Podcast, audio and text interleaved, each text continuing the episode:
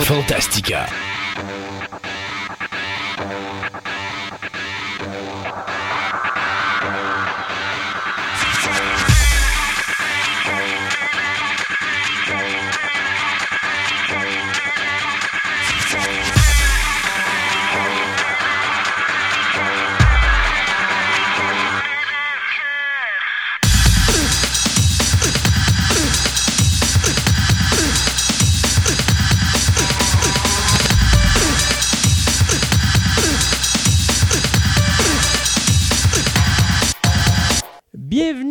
Cette autre émission de Fantastica, une émission pour vous les passionnés, faite par nous les passionnés qui parlent bien sûr de passion. Passion. Alors mon nom est Christophe Lassens et je suis en compagnie de mon comparse de travail Sébastien. Ben oui. Là tu voulais me dire ton nom parce que tu n'avais pas, je l'oublie. Oui, c'est ça, là. Mais là Je suis âgé mais pas Alzheimer encore, Sébastien. C'est bon. Bon, good. Hey, Sébastien, cette émission-là, wow, on franchit un cap, le premier cap important de notre émission. Au moment où les gens nous écoutent, il y a un auditeur ou une auditrice, en ce moment-ci, qui, sans le savoir, est notre 500e auditeur ou auditrice à downloader une émission du, euh, de Fantastica. Puis il va falloir que je regarde sur Internet, si on est capable, ou peut-être pas d'identifier la personne, lui donner son nom, mais au moins de dire il vient de telle région. Oui, parce que c'est quoi? je serais intéressé. Écoute il va ça. falloir que je cherche ça. là. Oh, je- je- sérieux, là, je suis resté bouche bée. J'ai été faire, voir les statistiques cette semaine. On a un auditeur au Japon. On a un auditeur aux Philippines. On a sept auditeurs euh, aux États-Unis. En Californie, ça, on le sait depuis Ouais, le ben, début. ça, c'est notre Californien. C'est Je sais ça, pas ce qu'il fait, lui. Non, mais en tout cas, la batch de Californie, parce que c'est un regroupement, ils sont sept, où ils nous écoutent de sept places différentes. Et euh, j'ai découvert qu'on avait quelqu'un en Russie également qui nous écoute. Et on a une personne en Australie. OK. Puis bien sûr, on a nos amis européens de la France et de la Belgique qui sont là également, mais ça, ça vient de notre cyberclub de l'époque. Donc, tout ça, ce petit monde-là, on devient international. Mais c'est surtout que euh, la première barre qu'on vient de franchir, c'est le cap du 500 downloads. D'ailleurs, en passant, c'est pas nécessairement que vous avez downloadé l'émission qui fait que vous êtes le 500e. Vous pouvez juste l'écouter en streaming. Vous rentrez automatiquement Oui, comme dans un download. Et donc, vous êtes la 500e personne qui downloadait de quoi. Ça veut pas dire qu'il y a 500 personnes différentes qui nous ont downloadé. Non. C'est pas ça que ça veut dire. Ça veut juste dire que vous êtes la 5, le 500e download officiel euh, de notre site. Alors, c'est à moins d'une catastrophe naturelle majeure, euh, je te dirais que la journée ou le lendemain de la diffusion de cette émission-là, on va atteindre notre 500e. On est présentement, là, tu vois, je regarde sur l'ordinateur, on est à 21 downloads d'atteindre le 500. Donc, euh, tu sais, c'est vraiment quelque chose. Puis on a à peu près une moyenne d'à peu près 50 écoutes par émission. Euh, Environ, ouais, on joue parce qu'on sait que la première, on est à un download d'atteindre notre 70. Euh, puis après ça, les autres, on est très proche du 50. Fait que ça fait une moyenne d'à peu près une cinquantaine d'auditeurs. Puis il y a beaucoup de gens que je connais qui n'ont pas écouté encore l'émission. Donc, Ouais, ouais, c'est ça. Ils ont commencé, puis là, euh, ils sont pas rendus encore à, à c'est ça. Mais un gros merci. Un gros merci à vous, les auditeurs, parce que c'est du gros travail pour nous autres. Ça, vous ne le voyez pas. Là. Vous pensez qu'on est juste assis autour d'une table et qu'on placote. Non, non, non. Il y a beaucoup de voyagements, il y a beaucoup d'installations et de démontage d'équipements, l'achat d'équipements, de toujours faire des technicalités euh, pour s'assurer de régler des problèmes techniques qu'on a à droite et à gauche. Donc, c'est beaucoup, beaucoup d'ouvrages, mais on est content de le faire. C'est une belle passion. D'ailleurs, nous autres, on devrait se passer en entrevue à un moment donné, euh, moi et toi, Sébastien, pour, euh, parce qu'on est. Des fois, le monde me regarde, vous êtes complètement cinglé de faire des choses comme ça, mais on aime ça. Ben, Euh, ça. Ceci dit, on parlait un petit peu plus tôt, puis on veut pas être fatiguant avec ça. Mais si des fois, tu sais, dans la deuxième émission, je pense que je disais au monde en riant, euh, vous êtes rendus nos disciples, c'est à vous de partager la grande nouvelle. Euh, si vous connaissez des gens que vous aimez, ou si vous avez un Facebook ou un Twitter, puis vous parlez de nous un petit peu. là. Si vous n'avez pas honte de nous écouter, puis vous aimez ce qu'on fait, puis vous pensez que ça peut intéresser d'autres mondes, c'est avec vous autres qu'on va agrandir notre achalandage de- de- de- d'auditeurs. Puis c'est vraiment super important parce que ça paraît vraiment anodin, mais plus on a d'auditeurs qui écoutent nos émissions, plus c'est facile pour nous d'aller chercher des gens euh, qui vont venir parler en ondes avec nous, partager leur passion. Euh, tu vois, ça fait 3-4 personnes qui me, qui me disent que Ah, ben, quand tu auras plus d'achalandage, tu reviendras me voir. Euh, je trouve ça dommage. Euh, c'est sûr que ça se pourrait que quand j'aurai plus d'achalandage, j'aille pas les revoir parce qu'il aurait dû nous encourager pareil Exactement. là, début, là. mais n'empêche que, tu sais, c'est cette difficulté-là que j'ai présentement, c'est on essaie d'aller chercher des noms un petit peu plus sérieux pour vous amener une autre vision de gens que vous connaissez. On parle de vedettes, on parle de grands noms littéraires ou euh, cinéma, télé, radio ou autre. mais on est bloqué par l'achalandage présentement. Donc, plus on a de monde, plus on va avoir de facilité. Hein. C'est le nerf de la guerre. Nous autres, dans notre cas, c'est pas de l'argent, c'est vraiment l'auditoire. Donc, plus on a de monde qui vont nous écouter, plus ça va être facile pour nous d'aller vous chercher des gens qui sont propriétaires d'entreprises, des gens qui ont des passions dans différents milieux, des gens que vous connaissez, mais des gens que vous ne connaissez pas. Donc, ça, tout ça va ensemble. Puis, pour nous donner cette facilité-là, ben, ça nous prend du monde. Donc, c'est vous nous, on fait notre part, là, mais à un moment donné, on est juste deux. On a... c'est ça. Puis on marche, on disait beaucoup par bouche à oreille. Bouche à oreille, présentement, exactement. notre, nombre, notre nerf là, de hmm. la guerre, c'est ça. On a fait pour bouche à oreille. Là, il faut tomber sur un autre rythme, un autre. Euh, la publicité. exactement. Il faut trouver d'autres moyens pour euh, nous Pour aller chercher de l'achalandage de plus. Et euh, je voudrais remercier aussi toute mon équipe de chroniqueurs. Je trouve qu'on a une équipe, de, une équipe de chroniqueurs extraordinaires. Dites-vous qu'on est des amateurs, on n'est pas des pros, mais toutes les gens qui participent avec nous à l'émission, je les écoute à toutes les semaines. C'est moi qui monte l'émission, là, mais je les écoute à toutes les semaines, puis je trouve qu'on a une super bonne équipe de chroniqueurs. Puis je suis pas sûr qu'il n'y a pas des postes de radio privés en tout cas privé, on s'entend le professionnel, là, qui n'aimerait pas avoir une équipe de chroniqueurs comme on a là. c'est pas des pros, c'est pas des gens qui ont été formés à faire de la radio, mais quand ils parlent de leur sujet, leur passion passe à travers le micro, ils passent à travers le fil et se retrouvent dans vos, dans vos résidences. Et je pense que, tu sais, je les écoute, là, puis ils sortent très bien au micro, ça sort. Tu sais, on a vraiment une bonne équipe, là. Oui, oui, oui. Puis comme je disais aussi, ne faut pas être gêné. Donc, dit, mettez des commentaires. on a plusieurs plateformes. On a euh, Google, Play. Google Play, iTunes, euh, Facebook. On a aussi le Podbeams. Là, Twitter. Notre, Twitter aussi. Si on ne l'oublie pas. si on ne l'oublie pas. Notre Twitter, c'est juste qu'il n'y a pas beaucoup de monde d'abonnés en ce moment. Là. Mais c'est ça. Donc, N'oubliez pas de mettre des commentaires. Vous aimez un sujet, vous mm. aimez une de nos chroniques, dites-les à quelque part. Oui. Si vous le dites à une place, vous pouvez le dire aux autres. Exactement. C'est pas un problème. Puis, lorsqu'il y a des commentaires, on peut, il y a donc des étrangers qui peuvent comme parcourir notre, euh, notre podcast, puis ils arrivent dessus, puis ils disent Oh, il y a du monde qui a aimé ça. Puis ils, parlent de telle chronique, qui ont beaucoup aimé ça. Puis je vais aller l'écouter, puis là, ça peut attirer d'autres personnes. Puis il y a quelqu'un aussi qui me parlait justement. Euh, qui me donnait des, des, feedbacks, puis qui me disait, tu sais, Christophe, ça serait le fun que tu fasses, mettons, comme, euh, comment je pourrais dire, un questionnaire pour dire aux gens quelle chronique qu'ils aiment, quelle chronique qu'ils aiment moins, tout ça. Faites des j'aime sur la page Facebook quand vous aimez une chronique. Faites juste pas des, faites pas des j'aime pour le plaisir d'en faire. Là. Quand vous aimez une chronique, faites-moi un j'aime dessus. C'est notre façon à nous de voir qu'est-ce qui plaît au monde, qu'est-ce qui plaît pas au monde. Je te dirais, la, dernière semaine, la page Facebook n'a pas été très populaire. Il euh, n'y a pas eu un gros achalandage dessus parce que là, les gens s'en vont tous sur le podbeam direct. Fait qu'ils ont comme bypassé la page Facebook. Mais notre page Facebook, nous autres, c'est notre façon de savoir ce que vous aimez et ce que vous aimez pas. Fait quand vous mettez des j'aime sur une chronique, c'est parce qu'on sait que vous avez aimé ça. Si vous n'aimez pas la chronique, mettez pas de j'aime dessus. C'est pas parce qu'on veut avoir des j'aime qu'on veut que vous en mettiez. C'est vraiment c'est notre façon à nous de savoir ce que vous aimez, ce que vous aimez pas. Et la page Facebook est faite pour ça, justement. C'est ça. Il y a des chroniques, là. Il y, a des chroniqueurs. Mettons, par exemple, notre chronique paranormale. Là, mm-hmm. On va parler d'un sujet totalement différent d'une fois à l'autre. On peut aimer la chroniqueuse, puis comment elle, exprime son. Euh, ce qu'elle connaît ou sa passion.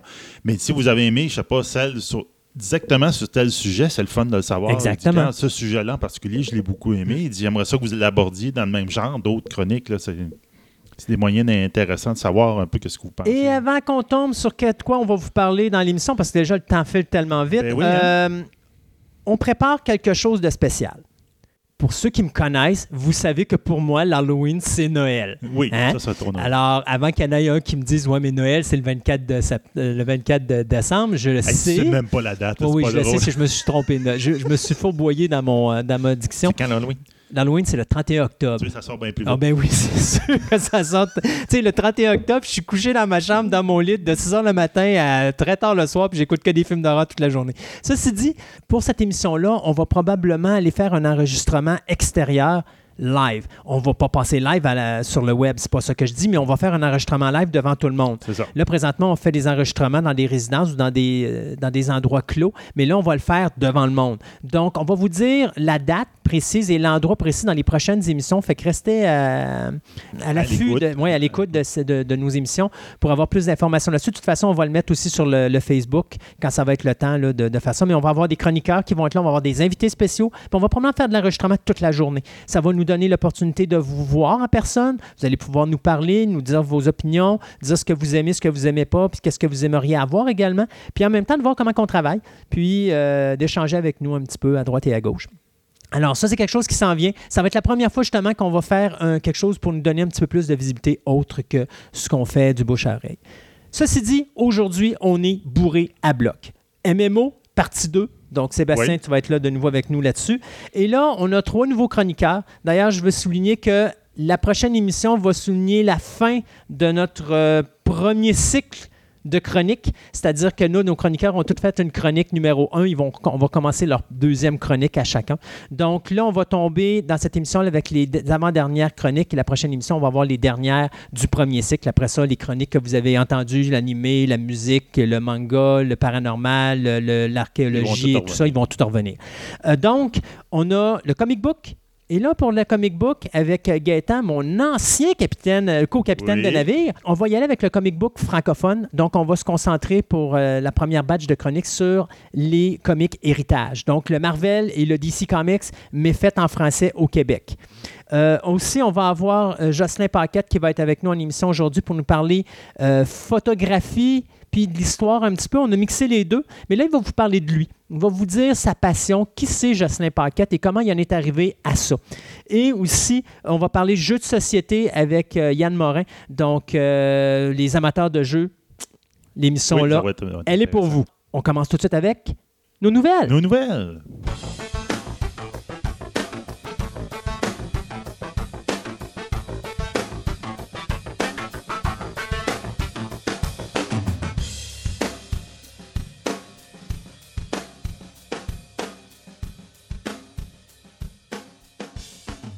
Ce segment de nouvelles vous est présenté par le club vidéo Vidéo Centre-Ville, le plus grand club vidéo répertoire de la ville de Québec.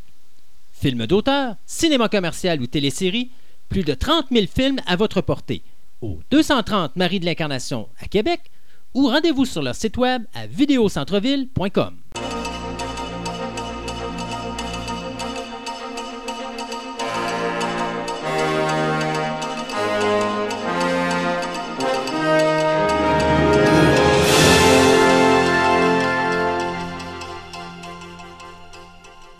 Alors, les amateurs de films d'horreur. Tu sais, je parlais de Noël il n'y a pas si longtemps, là. Ouais. Alors, on va parler. Euh, il y a un nouveau canal spécialisé qui s'en vient à Québec.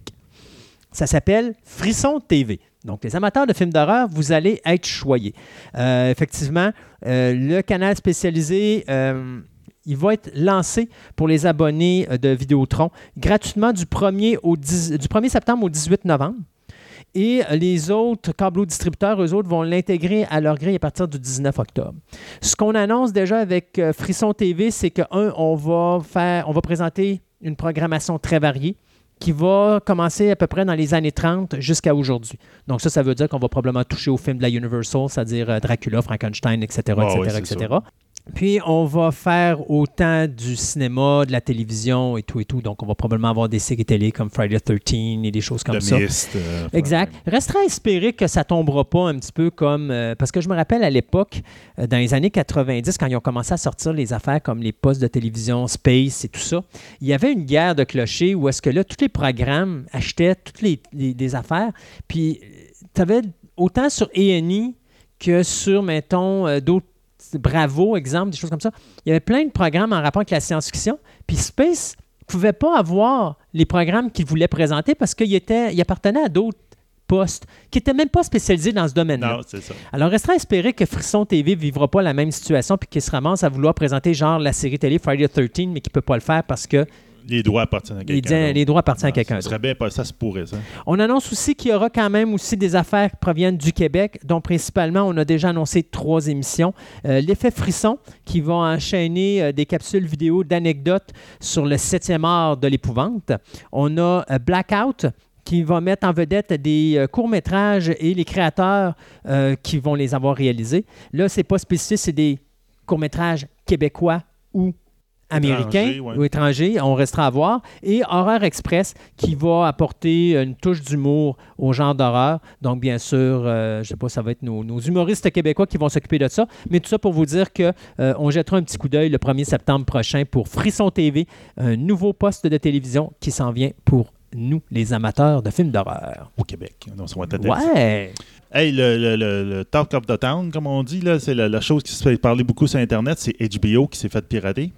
C'est pas la première fois que ça arrive. Non, euh, ça avait arrivé. Euh, Orange, is the New Black, c'est qui, euh, qui, C'est Netflix. C'est Netflix aussi qui s'était fait pirater. Un peu, mais c'est déjà arrivé avec eux autres HBO.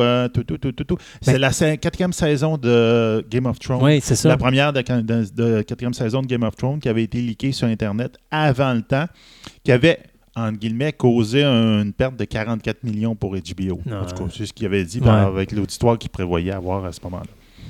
Donc, euh, le 31 juillet, ils ont finalement, euh, durant la semaine du 31 juillet, ils ont admis qu'avoir été la cible d'une cyberattaque. Normalement, ce qui, ce qui aurait été volé, ben, ils ont été volés de 1,5 terabytes de données. Donc, c'est quand même pas mal, c'est pas mal de stock. Mm-hmm. Euh, il y aurait eu des affaires par rapport à leur série Baylor's, Barry, Barry euh, Atroom 104, euh, je ne connais pas ces séries-là, et comme de raison, la populaire série Game of Thrones, mm-hmm. dont, entre autres, le scénario du quatrième épisode, en ce moment, il n'est pas passé, il va passer à soir quand on enregistre l'émission. Non? Donc, il va, le scénario est déjà sorti depuis un certain temps. Et étrangement, l'épisode en question a été mis diffusé sur Internet 48 heures avant sa diffusion officielle. Hmm. Donc, est-ce que c'est relié? On ne sait pas, là, mais. On est rendu dans une drôle de société. Tu sais, c'est comme. Euh, c'est la télévision, bon sang, là. C'est complètement ridicule. Tu, vas l'écouter à toutes les semaines, même si tu l'écoutes une journée ou deux plus tôt, ça change rien. C'est pas. Euh, ah non, c'est ça, là. Ah mon Dieu. Mais le pire, moi, c'est que je me rappelle plus c'est quelle histoire que j'ai vue cette année, mais à un moment donné, il y avait. Je pense que c'est Orange is the New Black, en tout cas, qui avait piraté, puis que là, il avait mis. Euh, il avait décidé de mettre une, mise en une rançon qu'il avait demandé, un montant d'argent, sinon il, il mettait en. Ça, c'est la nouvelle, la nouvelle mode. Il, il, vole les données, puis après ça, il demande de dire Garde, on va les diffuser, sauf si tu nous donne l'argent. C'est Effectivement, ce qu'il avait fait avec Netflix, il avait réussi à voler plusieurs épisodes de la saison 5 de Orange is the New Black. Puis on a dit, garde, tu nous payes ou on les diffuse avant le temps. Puis Netflix avait dit, ben, regarde, diffuse ben, diffuse-les. Qu'est-ce que tu veux qu'on fasse avec ça? Tu, veux dire, tu vas le faire pareil. C'est ça. Ça, ça change rien. Fait mais c'est ben, complètement ridicule. Ouais, c'est ça. Complètement ridicule. Donc, Vraiment que c'est encore plus ridicule d'avoir une compagnie comme ça qui va dire, j'ai perdu 44 millions parce que mon épisode a été downloadé. Je m'excuse, là, mais les pubs ont déjà été payés. Fait qu'il n'a pas perdu tant d'argent que ça. C'est juste, c'est poche, c'est plate, puis c'est complètement ridicule. Je comprendrais, mettons, un exemple, ça devient un problème pour le cinéma. Parce que le cinéma, mettons un exemple, tu as un film en salle, puis là, tu as quelqu'un qui pirate le film, qui le met sur le web. Là, tu enlèves un achalandage de ta salle de cinéma, ça fait quoi? La télévision, là, on s'entend-tu que c'est pas si catastrophique que ça? Là? Non, non. Euh, les gens vont l'écouter pareil à TV. Là. comme je dis, là, c'est vraiment la personne qui le pirate, là, elle n'a pas grand-chose à faire de sa vie. Puis elle dans le sens que euh, dans 48 heures, tu vas l'avoir à TV anyway. Ben oui. Non, c'est ça. Puis je te dirais que c'est pareil comme les films, puis etc. C'est que c'est des prévisions. Mhm. je prévois faire 100 millions de pubs avec cet épisode-là. Ah, ben là, il y en a eu 44. J'ai dû en perdre 44 à cause de ça. Oui, mais tu n'en perdras pas parce que ta pub est déjà prévendue. Quand le show est fait, tes, tes pubs sont déjà vendus. Tu sais, tu penses-tu que Walking Dead, quand tu arrives à la. qui, disent OK, on renouvelle pour la huitième saison, là, je ne vais pas vous faire de peine, mais la huitième est vendue depuis bien avant qu'ils l'annoncent qu'il va y ben avoir une huitième saison, parce que s'ils n'ont pas vendu déjà les pubs avec le montant qu'ils veulent, il n'y en aura pas de huitième saison. S'ils voient que les montants descendent, ils iront pas. C'est une question d'investissement. Alors, c'est la même affaire pour ça. Dans les deux cas, je trouve que c'est complètement Oui, c'est ça. Excusez, mon opinion. Fait du bien. ça fait du bien. Euh, on se rappelle, mais enfin, ça, c'est quand même quelque chose de plus en plus courant. Puis on se rappelle qu'en 2014, c'est Sony qui avait été victime à ce moment-là d'un hacking. Puis eux autres s'étaient fait euh, voler à l'époque 100 terabytes Ah, de données. Il y avait eu des, des datas de, de films, etc., qui avaient été leakés, etc., mais ainsi que tous les détails financiers de la compagnie, etc. Ça avait, euh, en tout cas, la- Sony avait trouvé ça très dur à ce moment-là. Je comprends vraiment pas comment tu fais pour mettre tes films et ton show télé sur ton Internet. Un Internet, c'est ça, dans un serveur qui devient public. me Ça devrait tu- même pas. Ça devrait même pas. Tu mets ça sur des. des- Exactement. en Ça devrait être vraiment séparé. Tu n'aurais pas de problème comme ça. Exactement. Parlons télévision, on va continuer. Euh, deux points que je vais amener en même temps. D'abord, je vais vous parler de The Dark Tower. Je vous parle de Dark Tower parce que présentement, c'est le film vedette de la, de la fin de semaine actuelle. Euh, Dark Tower qui présentement a de très mauvaises critiques. Oui, Euh, non, c'est pas beau. hein. Non, et puis de toute façon, euh, comme je disais, à un moment donné, je parlais de ça avec mon épouse qui est une fan de The Dark Tower, est une fan de Stephen King. Euh, J'ai cette problématique-là quand tu changes la couleur de peau d'un personnage. Euh, que ce soit, on a déjà parlé en ondes, là, que ce soit Johnny Storm des Fantastic Four qui est rendu noir au lieu d'être blanc, euh, que tu vois Nick Fury être rendu noir au lieu d'être blanc. C'est pas être raciste, c'est juste dire, écoutez, ils ont été conçus dans cette lignée-là, je gardais donc la couleur. Au même titre que quelqu'un m'arriverait et me dirait, Luke Cage, on le fait blanc, c'est comme non. Je suis Ouais. désolé, c'est un noir, il reste un noir. Respecter, euh, tu sais, c'est comme si Glenn dans Walking Dead aurait pas été un Asiatique. C'est parce que je suis désolé, mais dans le comic, c'est un Asiatique. Laissez-les asiatiques. C'est, euh, à un moment donné, là, où Michonne, il me l'aurait mis blanche dans Walking Dead, ça aurait été non, c'est inacceptable. C'est, une femme de race noire. Je veux avoir une femme de race noire. C'est la même affaire. Dark Tower est déjà parti avec deux prises contre lui quand ils ont décidé de mettre le héros de couleur noire. Parce que beaucoup de fans qui ont dit minute, non, ça marche pas, on n'est pas pour. Puis encore là, c'est pas une question de racisme, c'est vraiment une question de dire le personnage, il a une couleur de peau, puis tout le monde est habitué à le voir avec cette couleur de peau-là. Il y en a qui vont trouver ça superficiel, c'est pas ça qui est important, mais ça aide pas. C'est le visuel, puis la société aujourd'hui est très visuelle.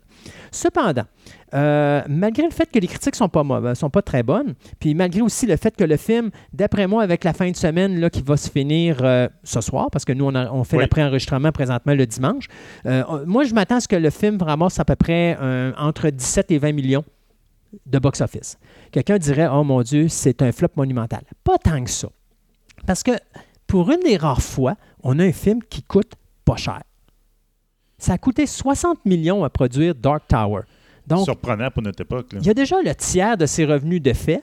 Et dites-vous qu'il n'a pas encore été du côté européen. Fait, le côté européen, là, dites-vous une chose, après sa premier week-end, je m'attends à ce qu'il ait payé son 60 millions d'aplomb.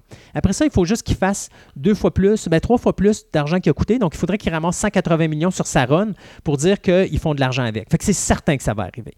Alors, on a déjà confirmé les plans pour faire une télésérie. À l'époque que Ron Howard était euh, embarqué dans le projet, rappelez-vous, on avait dit on va faire un film une année, un épis- une saison télé l'année euh, l'après. La deuxième année, on refait un autre film, on refait une autre saison l'année d'après, et ainsi de suite. Et on faisait toutes les Dark Tower de cette façon-là. Alors là, on a le film de Dark Tower qui est un prequel à l'univers de The Dark Tower. Tower. Donc là, on va faire une série télé qui va être basée sur le quatrième livre de la série qui s'appelle Wizard and Glass, qui est comme un prequel Ah, OK, c'est pour ça qu'il à toute la- exactement, à toute la lignée de romans de Stephen King. Donc, bien sûr, euh, l'acteur principal du film, euh, dont le nom m'échappe, attendez un instant, si je ne me trompe pas, je pense que c'était Idris Elba, euh, qui joue justement le personnage de Roland Deschamps, vont être de retour faire le lien justement avec le Avec film. le film. Exactement. Puis aussi, euh, il va y avoir l'acteur Dennis Esbird qui fait son père qui va être présent. Puis on a Tom Taylor aussi qui va jouer le personnage de Jack Chambers. Il y a Matthew McConaughey, son personnage de l'homme en noir. C'est pas évident s'il va revenir ou pas. C'est quand même un gros nom. Il coûte plus d'argent à, à amener sur un plateau de télévision. Cependant, euh, comme son personnage change d'identité dans le roman, on peut changer l'acteur sans problème. Est-ce qu'on va le faire? Moi, personnellement, je le ferai peut-être pas parce que c'est pas tout le monde qui va comprendre nécessairement ça. Mais je pense qu'on pourrait continuer avec McConaughey. De toute façon, il a déjà été à la télévision avec euh, True Detective, si je ne me trompe ouais. pas. Mhm. Donc, on parle d'une série qui serait de 10 à 13 épisodes euh, et qui euh, verrait sa production commencer en 2018. Donc, euh, Ron Howard fera partie, bien sûr, de la production. Et pour finir, au niveau de la télévision, une petite rapide, ceux qui ont aimé la série de films Divergent, ben, vous savez que le dernier film qui s'appelait Allegiance, si je ne me Oui, trompe pas, ça. a fait un flop commercial monumental Ah, totalement. à un point tel que Lionsgate a dit on ne fera pas la conclusion. Ça, je trouve ça poche. Oui. Ceci dit, là, euh, ils ont décidé finalement avec euh, leur poste de télé Stars de faire une série télé pour compléter euh, la série. Au moins, il y a ça. Ils vont compléter Divergent avec ce projet-là, qui va s'appeler Ascendant. Mais ce ne sera pas juste un film, ça va être un début d'introduction pour une série télé qui va suivre par la suite. Donc, euh, c'est euh, Adam Kozak qui, va, qui nous avait donné Jack Ryan, Shadow Recruit, qui va écrire le scénario, et Lee euh, Tolan Krieger, pardon, qui nous avait donné le film The Age of Adeline, qui, vont qui va s'occuper de la réalisation. Et c'est les deux mêmes qui devaient faire le quatrième film à l'origine pour Lionsgate. Donc, ça, ça demeure, sauf que, et je vous le dis tout de suite, il y a un bémol tous les acteurs ne reviennent pas. Oui, c'est ce que j'avais. Oubliez Julianne Moore, oubliez euh, Shailene Woodley, oubliez Theo James, oubliez Ansel Elgort. Il n'y en a aucun qui va revenir pour ça. Il n'y a personne qui va se rabaisser à faire une série télé avec ça. Eux autres, ils voulaient continuer le quatrième film au cinéma. Donc, ça, ça va être compliqué parce que tu vas changer tout le visuel de tes comédiens. À moins de vraiment connaître l'histoire et de connaître les noms de tes personnages, ça va être dur de faire. Mais la série TV, ils vont comme aller au-delà des romans, puis ils veulent faire comme, euh, comme dit, l'autre génération d'autres héros, puis c'est un peu ça l'idée en arrière de la série TV. Mais ils voulaient faire un pont avec les, films, donc il y aurait eu besoin des acteurs pour faire ça, puis là, les acteurs veulent pas. Non, exactement. Enfin. Donc on verra bien, là, mais bon. C'est plate parce que le premier film de cette série-là, j'avais trouvé ça super intéressant. c'était à l'époque de. Euh, mais ils ont tout, il y avait trois lights. Comment ça s'appelle? Ben, ben euh, T'avais trois lights. T'avais Divergent, t'avais Maze Runner.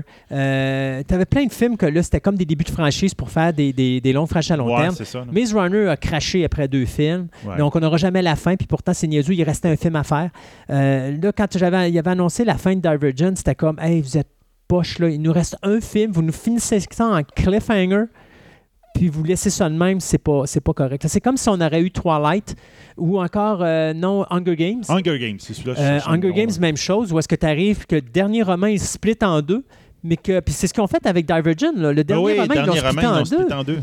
Tant qu'à ça, pourquoi vous ne l'avez pas fait en un? Puis dire comme ça qu'on avait la fin, ah là, nous super en deux, puis de risquer de ne pas nous présenter la conclusion comme du monde.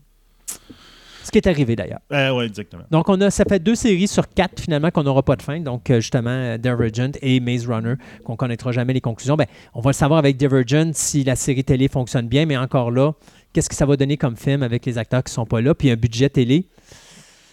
Hmm. ça, peut être surprenant, mais bon, on verra bien. les Simpsons, notre créateur des Simpsons, il a décidé de faire une alliance avec Netflix. Oh! Parce que Netflix, ils ont quand même une mettons une petite branche dessin animé là, qui sont capables de faire. Entre autres, ils ont fait Castlevania. L'autre fois, je pense qu'on parlait d'Assassin's Creed. Donc euh, là, ils veulent faire. Donc, ils, sont, ils ont approché le créateur des Simpsons, Matt euh, Groening, que, pour faire un dessin animé adulte. Donc, ils ont, approché, puis là, il a accepté. Il a appelé, ils vont, on va appeler cette sigle-là Désenchanté. Okay. Euh, puis ça va suivre euh, l'histoire de la jeune princesse Bean, de son compagnon, compagnon Elfo, et d'un démon appelé Lucy. Je je sais pas, il y a Lucifer, là, où son, frère euh, ange l'appelle tout le temps Lucy, là, parce que c'est le diminutif de Lucifer. Peut-être qu'il y a un lien. Donc, on va comme les suivre dans un monde médiéval fantastique. Euh, en gros, l'auteur, comme il a, dit, on lui a demandé c'est quoi ta série, puis ça va parler de quoi, il dit ma série va aborder des thèmes tels la vie, la mort, l'amour, le sexe, tout en montrant comment rire du monde, de, ce monde rempli d'idiots. Donc en réalité, c'est Futurama 2.0. C'est à peu près Futurama avec des épées au lieu avec des robots. ça ressemble à ça. Donc ça pourrait être en tout cas, ça pourrait être intéressant. Ben, ça va toujours être intéressant avec le gars Avec ça, c'est ça, Il fait toujours des, bonnes choses. Euh, Netflix a commandé 20 épisodes qui vont être diffusés en deux vagues. La, les premières vagues vont être diffusées en 2018. Et toi, tu, là, tu viens de me forcer de parler de Netflix. Oui. Je voulais attendre à l'autre. Ah, c'est vraiment. Mais c'est pas oh, grave. Euh, ben oui, ben, le LA Times a annoncé une nouvelle incroyable cette semaine en disant que euh, Netflix s'était euh, grillé d'une dette de 20,54 billions de dollars à long terme, bien sûr. ça, c'est des dettes que la compagnie va, mettons, dire j'emprunte de l'argent pour, mettons, produire un show télé, donc avec toutes les séries de Marvel et tout ça. on, on investit beaucoup d'argent. Le problème avec Netflix présentement, je vais vous le dire, c'est le suivant. Pour la présente année, l'année actuelle 2017, Netflix a déjà investi 6 billions de dollars. OK? Le problème, c'est qu'il y a juste 2,5 billions de retours. C'est dur de payer une dette si tu fais moins d'argent que tu en dépenses. Ça, c'est ce qu'on appelle prendre des risques. Exactement. Et, euh, mais cependant, ce que, puis le président de Netflix réplique tout de suite, écoutez, il ne faut pas paniquer parce que euh, on a quand même 104 millions ben, d'abonnés à travers le monde. On a monté de 25% cet auditoire-là face à l'année dernière. Bien sûr, Marvel aide beaucoup. Euh, on a monté de quatre fois plus qu'il y a cinq ans notre nombre d'abonnés. Donc, ça va bien, on s'en va dans la bonne direction. Puis aussi, il faut dire qu'on fait, on est en train de créer un nouveau moule au niveau du cinéma et de la télévision, ce qui n'est pas tout à fait faux. Donc, il faut prendre le temps au monde de s'habituer. Puis c'est un peu comme nous avec Fantastica, là, on écoute une émission à la radio, là, les gens vont écouter ça sur le web. C'est pas encore ancré dans, la tête du monde de s'asseoir devant un ordinateur, d'écouter un show télé ou écouter un film. Non, sûr. Et non pas de le faire devant une télévision comme on fait habituellement. Donc, c'est, pour lui, c'est tout le concept. Sauf que là, présentement, moi, mon problème, c'est que là, ça va bien. Oui. Mais là, tu as. Euh, c'est Hulu T'as Amazon. Amazon. Puis on a parlé de plein d'autres qui ah s'en viennent là, euh, dans, dans, ce concept-là. Donc là, à un moment donné, Netflix va aller en descendant parce que là, il va avoir plein de compétition. Là, c'est sûr qu'il y a un monopole, mais à un moment donné, il va le perdre, son monopole. Et, et, à partir du moment qu'il y a de la compétition, ses chiffres vont descendre. Fait comment tu fais pour payer ta dette? Et je regardais Amazon qui a à peu près une dette similaire. Mais la différence avec Amazon, c'est qu'Amazon vend d'autres produits. Et Amazon a du cash flow parce qu'il y a de l'argent liquide qui rentre, ce qui n'est pas le cas de Netflix. Parce que Netflix, le présentement, il y a moins d'argent qui rentre qu'il y a d'argent qui sort, incluant ses publicités quand il y en a. Alors, là, présentement, Netflix, même si on dit de ne pas paniquer, moi, je pense qu'il y a un problème actuellement, mais il restera à voir. Il ne faut pas non plus faire faire peur au monde puis qu'ils disent que là, le monde, euh, ils vont perdre Netflix. C'est pas ça qu'on dit, mais il faut juste être conscient que Netflix, présentement, ben, monétairement parlant, c'est pas très facile. As-tu une petite dernière, toi? Une petite dernière.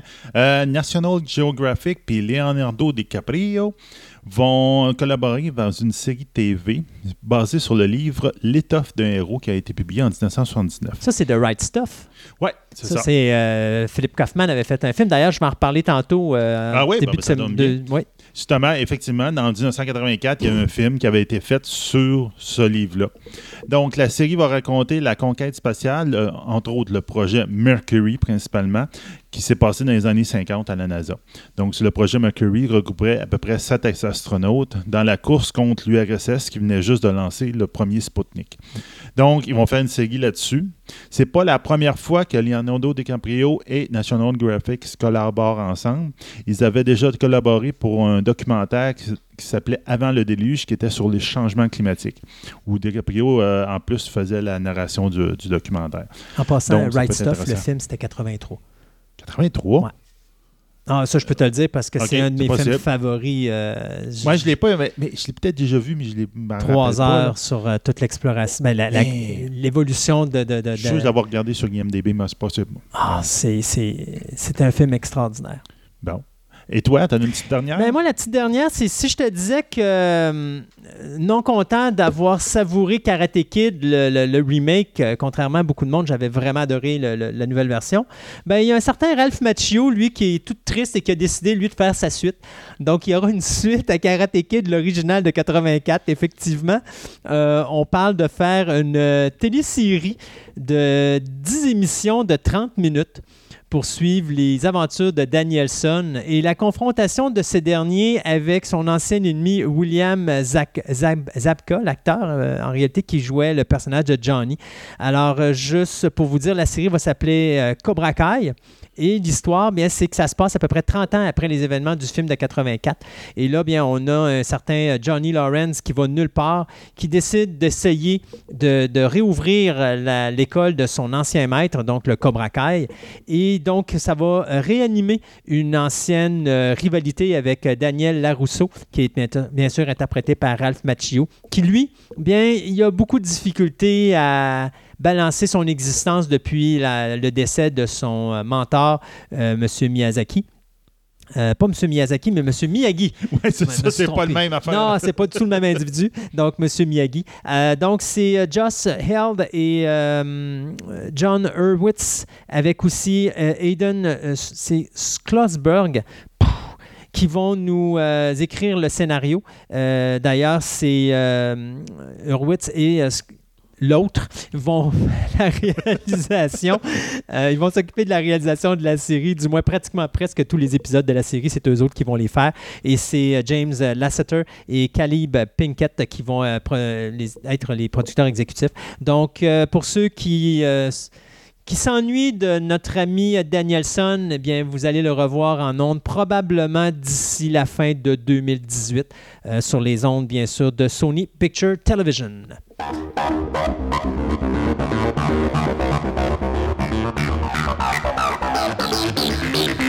Thank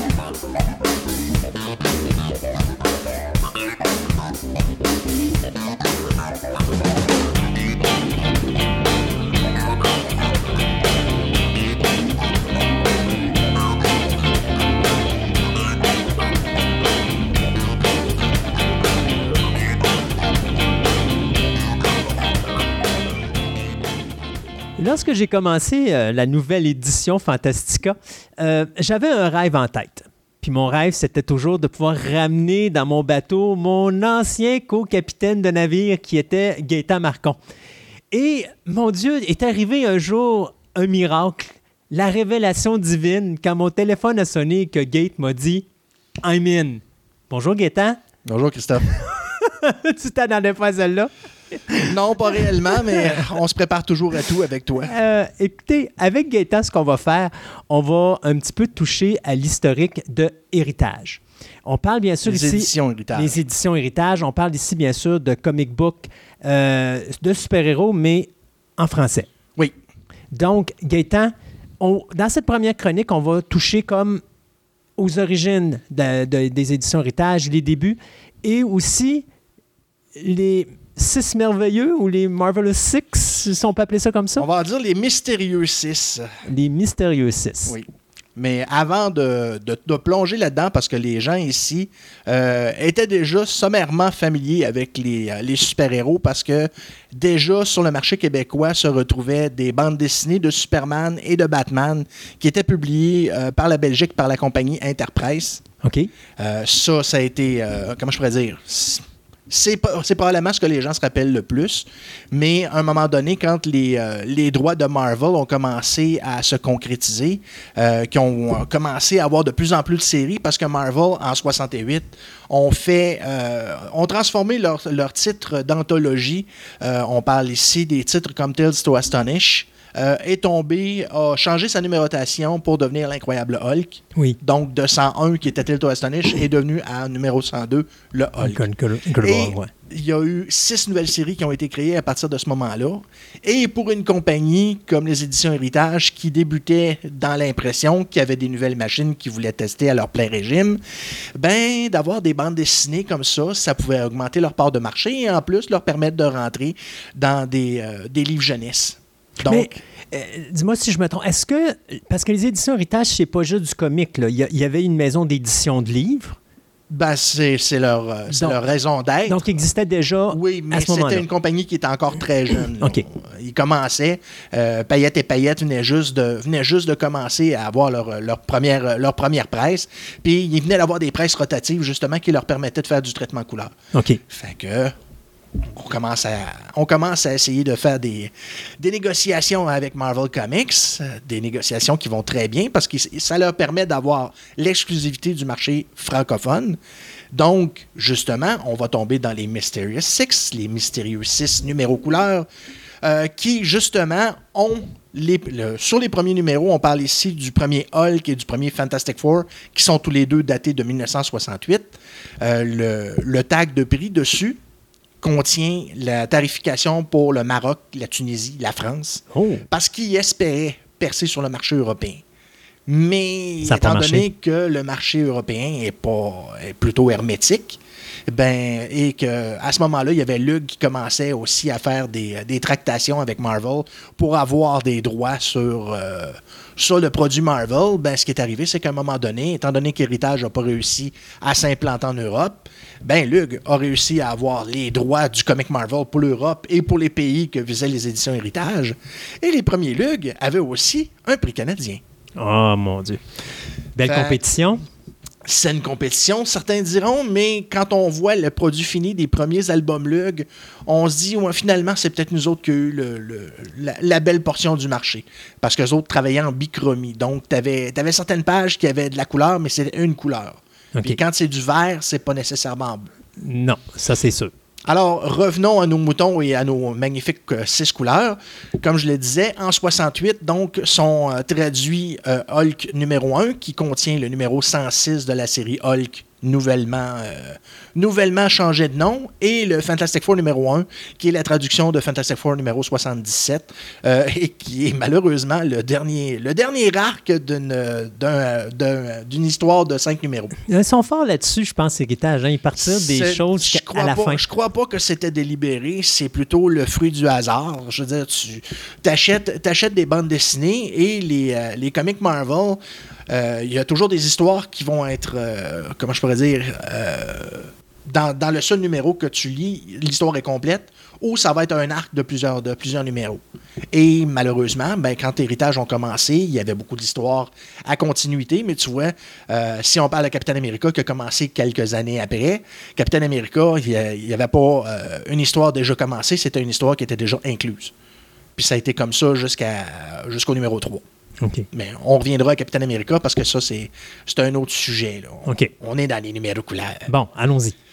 Euh, ensuite, euh, après les, deux premiers numéros, malheureusement, étant donné que les, euh, les recettes et la distribution n'étaient pas nécessairement géniales, ben le, le, produit héritage en couleur a été mis de côté. Et on y revient 14 mois plus tard avec la sortie de Hulk numéro 2, Spider-Man numéro 1 et Hulk numéro 3. Fait qu'il s'est passé un an entre le... Pratiquement un an et demi. Entre les deux. Avec les, euh, les, premiers numéros et les derniers numéros qui vont être sortis, euh, à ce que j'ai pu lire, euh, au début 60, 70. OK. Mais à partir de là, étant donné que justement le, le format couleur, qui était à 15 sous d'ailleurs, n'était pas suffisamment rentable, ben on va passer au numéro double, noir et blanc. Et à ce moment-là, toutes les, euh, toutes les séries, ben il y a Fantastic Four, Hulk et Spider-Man qui ont déjà eu leur coup d'envoi.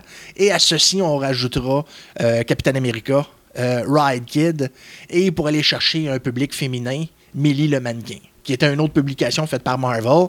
Euh, un look ressemblant d'ailleurs à Archie, mais que malheureusement n'a pas percé le marché parce que Héritage n'était pas encore euh, implanté solidement.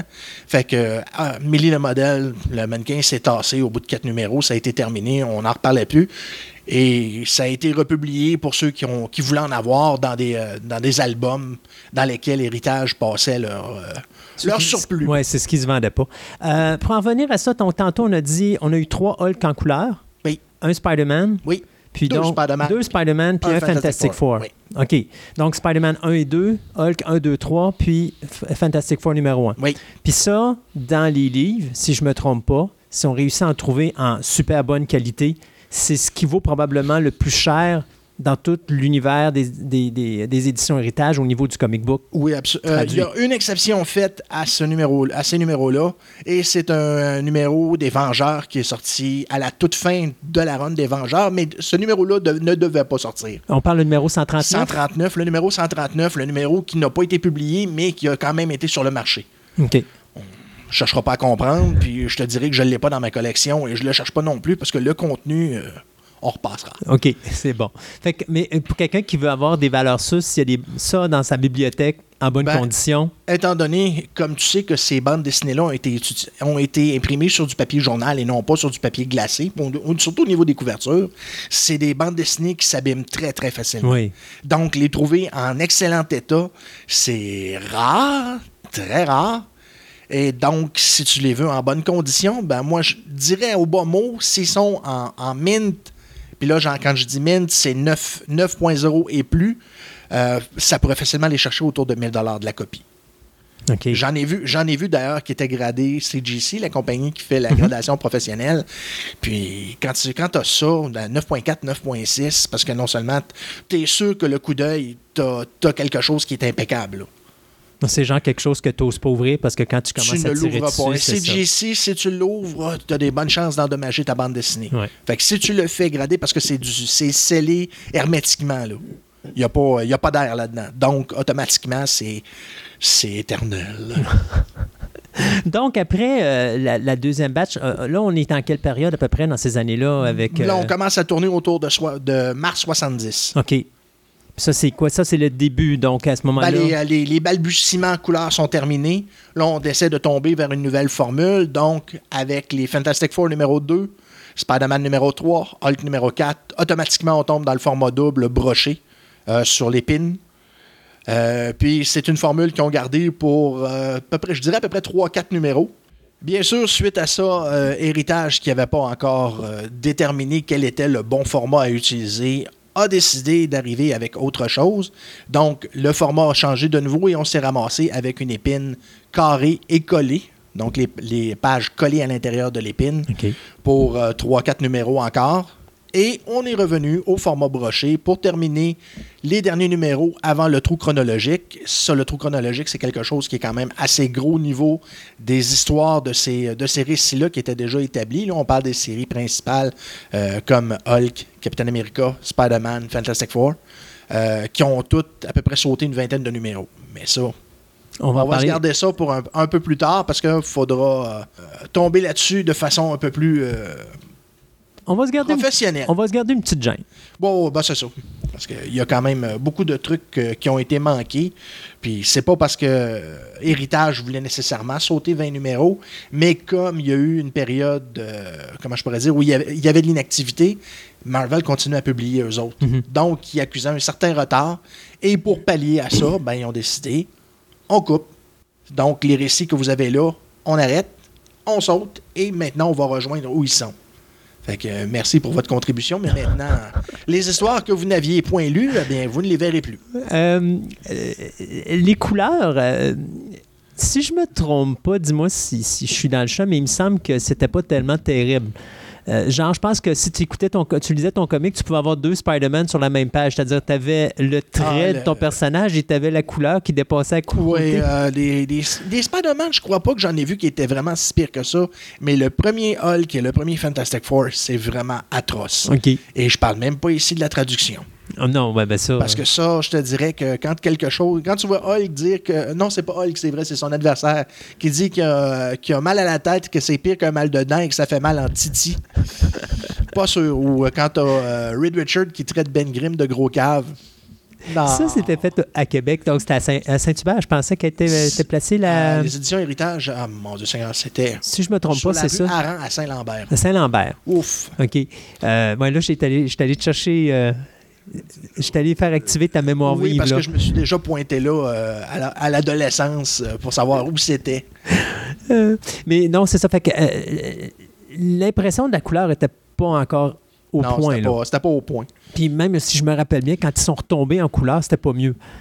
Ben, les premiers, euh, les, les- les premiers numéros n'ont pas été de, de, de, pa- de parfaite, euh, de parfaite copie, je te Ouais, de parfaites œuvres d'art. Non, non, non, non. Non, ça, euh, à part si tu veux, si tu veux démontrer les choses à ne pas faire avec, avec de l'impression, là.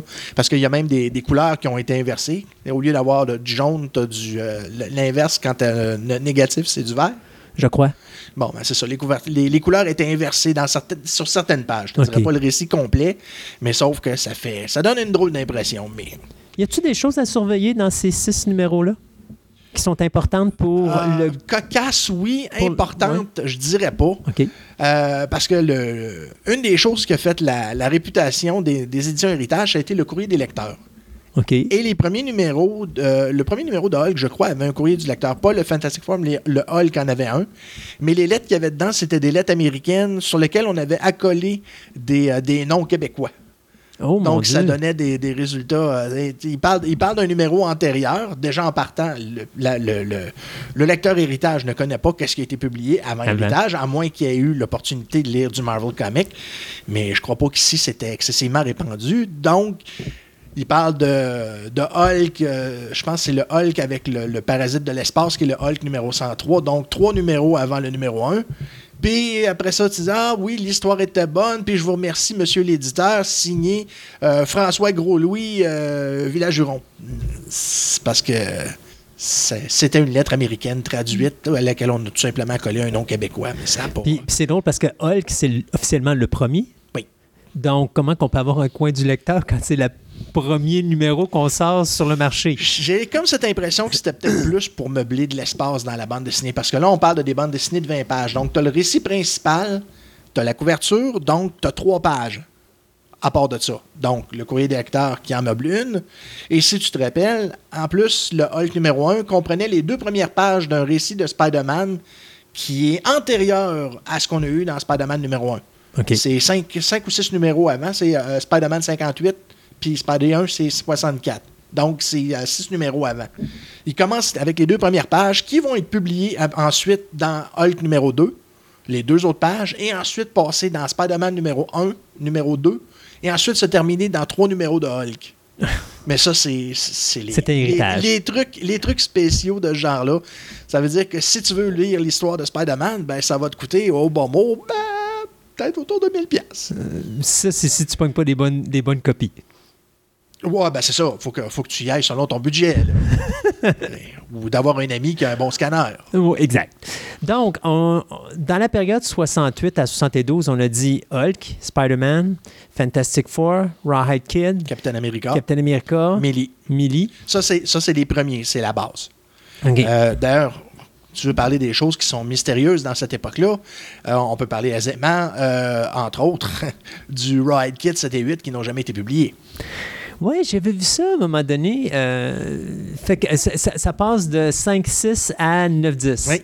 Fait qu'il n'y a jamais eu de 7 et 8. Non, puis bien sûr, le trou chronologique, parce que même Ride Kid en a subi les aléas, mais je veux dire, Ride Kid, c'était des histoires contenu à l'intérieur de la bande dessinée. Fait qu'on se foutait réellement de ce qui se passait dans, dans les 30 numéros qui ont sauté. Exactement, parce que de toute façon, euh, comme tu disais, euh, c'est un peu comme Cheyenne. C'est Cheyenne Kid, je pense, ou Cheyenne? Cheyenne, tout court? Cheyenne Kid. Cheyenne, oui. Euh, c'est la même affaire. C'est, tes histoires sont. sont... Oh, oui, puis c'était même pas. C'était des histoires de 10 pages. Cheyenne Kid, c'est, encore plus drôle. Exact. Tandis que Ride Kid, tu peux avoir des histoires des fois de ou à la longueur des histoires habituelles de Marvel qui est une vingtaine de pages. Est-ce qu'Héritage a déjà expliqué pourquoi il manque un numéro 7 et 8 dans Ride Kid? Euh, je vais t'avouer, des, erreurs de ce genre-là, il s'en est produit d'autres, puis je vais pouvoir t'en parler euh, plus longuement, mais non. Faire une chronique sur les erreurs, euh, les erreurs d'héritage en global, je pense qu'on a pour. Beaucoup? Je ne sais pas exactement parce que tu as, quelqu'un quelqu'un d'important qui est rentré dans la production de, des bandes dessinées Héritage en 71, qui est Robert Saint-Martin, qui était responsable des bandes dessinées. Ça, c'est un monsieur avec qui j'ai parlé dans les années 80, euh, que j'appelais, euh, je faisais des interviews pour pouvoir lui parler, pour comprendre justement ce genre d'erreur-là. C'était quelqu'un qui était euh, qui, te répondait puis qui t'en donnait de l'information. Il aimait ça, tu, voyais qu'il en mangeait. Dans les choses cocasses, là, ça, c'est quelque chose qui m'a qui a meublé ma, ma Ta jeunesse. Oh, c'est cute. Y a-tu de quoi rajouter sur la période 68 à 72? Bien sûr. Allons-y. D'abord et avant tout, sans parler justement du mystérieux trou chronologique. On va parler des erreurs au niveau de, de la numérotation. OK. Parce que si on parle, euh, on disait tout à l'heure, Fantastic Four numéro 1, c'est le numéro 77.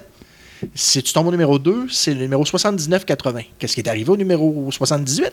Mais là, c'est un début d'histoire, puis héritage et début d'histoire sont pas très bons les c'est pas ça le bobo. Le bobo, c'est que le numéro 78 a été publié en deuxième récit du numéro 3. OK. Ensuite, le numéro 3, le premier récit, c'est le numéro 82. Qu'est-ce qui est arrivé au numéro 81? Il a été publié en deuxième récit du numéro 4. OK. Ensuite, le numéro 4, qui publie la suite de la première histoire du numéro 3. Euh, comme je te disais, contient le numéro, euh, le numéro 81. Donc, jusqu'à là, on a tous les numéros de 77 à 83. Et soudainement, surgit le mystère total. Le premier numéro de, des mésaventures des FF contre le Docteur Doom n'est pas publié. Le numéro 84 est totalement oublié.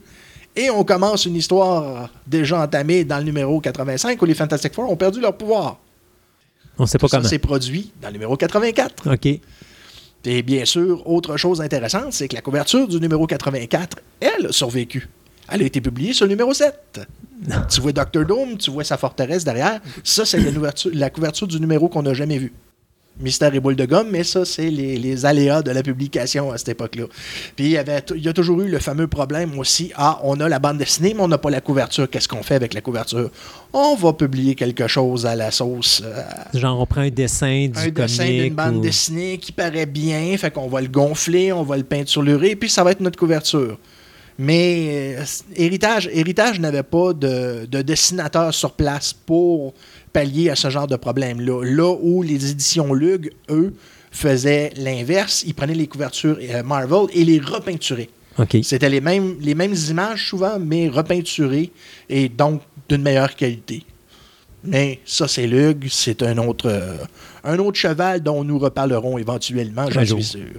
Mais de toute façon, euh, c'était la bonne période où il pouvait se le permettre parce qu'aujourd'hui, je ne suis pas sûr qu'avec les droits et les artistes et tout, que tu puisses refaire la même chose. De toute façon, euh, selon la formule que Héritage avait à cette époque-là, où il y avait uniquement le titre principal, ça pourrait pas fonctionner parce que tu sais très bien que dans l'univers Marvel, c'est une histoire commence dans un numéro, oups, ça suit dans une mini-série. Après ça, tu peux t'en aller dans un autre titre pour suivre l'histoire. Après ça, tu reviens dans le, dans le titre original que tu, que tu lis.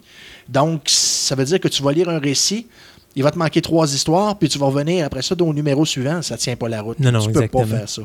Donc, la personne qui voudrait traduire le Marvel Universe, ce qu'il faudrait qu'il fasse, c'est acheter tous les titres. Essaye de t'imaginer avec la demande du produit Marvel aujourd'hui, comment ça, ça montrait, c'est complètement passable. Oui, effectivement. Passable, je devrais dire. Euh, fait que ça, c'est le problème, justement, pour, au niveau des Fantastic Four.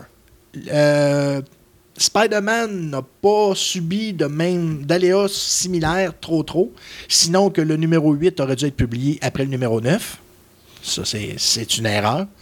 Euh, Hulk n'a pas trop subi de, de, soubresaut non plus, sinon que le numéro 2 se suit dans le numéro 4 et que le numéro 3 va euh, après la première histoire du numéro 4 et se suit dans la deuxième histoire du numéro 4. OK. Donc, ça, c'est des petits mélanges comme ça. Captain America, comme je te l'avais mentionné, n'a pas subi ça parce mhm. que c'était des histoires qui étaient euh, intégrées, qui étaient uniques. Sauf que dans le numéro 2, on a inversé les histoires pour pouvoir mettre l'histoire de l'origine en premier.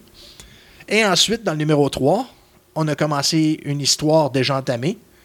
Avec. Euh, non, c'était la première histoire avec Hulk qui commençait une histoire avec Hydra. Sauf qu'on n'a pas publié la deuxième partie, dans laquelle Captain America se faisait tuer à la fin.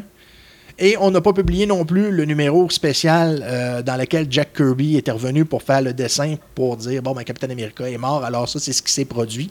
Ça, non pas, ça n'a pas été traduit. Mais on est revenu pour la troisième partie, la conclusion, dans laquelle Captain America pète la gueule d'Hydra. Donc, tout ça a été euh, rectifié justement dans un album couleur qui a été publié une dizaine d'années après. Tu avais l'intégrale de cette histoire-là. Et en plus, en prime, tu avais l'origine de Captain America qui avait été ressorti de Tales euh, of Suspense. Mhm. Oui, ça, je me rappelle de celui-là. Captain America, comme je te dis, a subi ça. Euh, Millie, je pense pas qu'il ait subi des gros ben, Quatre numéros. Quatre numéros, puis you're out. De toute façon, même c'est un peu comme Betty, Veronica et Archie. C'est comme, c'est des petites histoires condensées, puis ça finit là. là. Ouais, puis la seule différence que tu vois, parce que, veux, veux pas, les, les bandes dessinées euh, de Archie Comics, c'est la même chose. C'était toujours une vingtaine de pages, puis plein de publicité. Donc, Héritage avait le libre choix d'aller dans n'importe quelle foutue histoire qui pouvait dater des années 50 et 60 de Archie, les intégrer sans problème. La seule chose que tu voyais, c'était la différence au niveau du, dessin, qui était de beaucoup inférieur, ou en tout cas, qui, paraissait plutôt daté comparativement à ce que tu lisais, euh, qui était du contemporain. Parce que c'était à peu près comme Marvel, c'était des bandes dessinées qui avaient été publiées peut-être euh, quelques mois auparavant. OK. Fait que ça, c'est. Les six premiers numéros, et comme je te disais, les premiers formats doubles, là, c'est sûr qu'après ça, il y a eu euh, beaucoup d'autres euh, beaucoup d'autres aléas qui ont. Euh, comment je pourrais dire, qui sont produits après ça, avec l'avènement de, des nouveaux titres qui ont été ajoutés au début de 72. Mais ça, on va se garder une petite gêne, pour on va en parler dans une autre chronique. parce que je tiens à te garder avec nous le plus longtemps possible. Alors, on va y tirer la sauce le plus longtemps. Gaëtan, merci beaucoup. Et puis, euh, c'est quelque chose qu'on va vous parler dans les prochains mois. Ben, on va commencer avec l'héritage, je pense, mais peut-être qu'on va étirer sur d'autres compagnies, comme tu disais tantôt, là, qui faisaient du super-héros francophone. Ben, autant, euh, autant Reddit que Lug, c'est des compagnies que je connais un peu. Mais avec les autres qui sont ajoutés, comme les Panini récemment, puis. Euh, Achète. Achète. Mais Achète, ça, c'est un autre, un autre cheval. Un autre monde. Pas nécessairement un autre monde, mais c'est parce qu'Hachette, c'est plus une. Comment je pourrais dire C'est une niche. Ils vont chercher des, des, histoires qui sont sur plusieurs numéros et ils les intègrent dans un seul album. Qui est bon, qui, qui, est beau et qui est vraiment, au niveau qualité-prix, qui est à peu près ce qu'il y a de meilleur sur le marché. Gaëtan, merci beaucoup. Ça plaisir.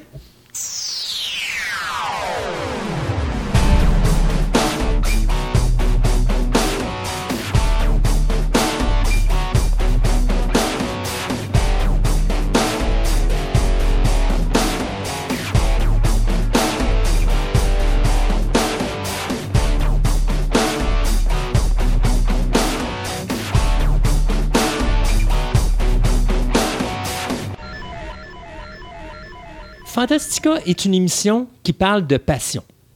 Et aujourd'hui, j'ai tout un passionné avec nous.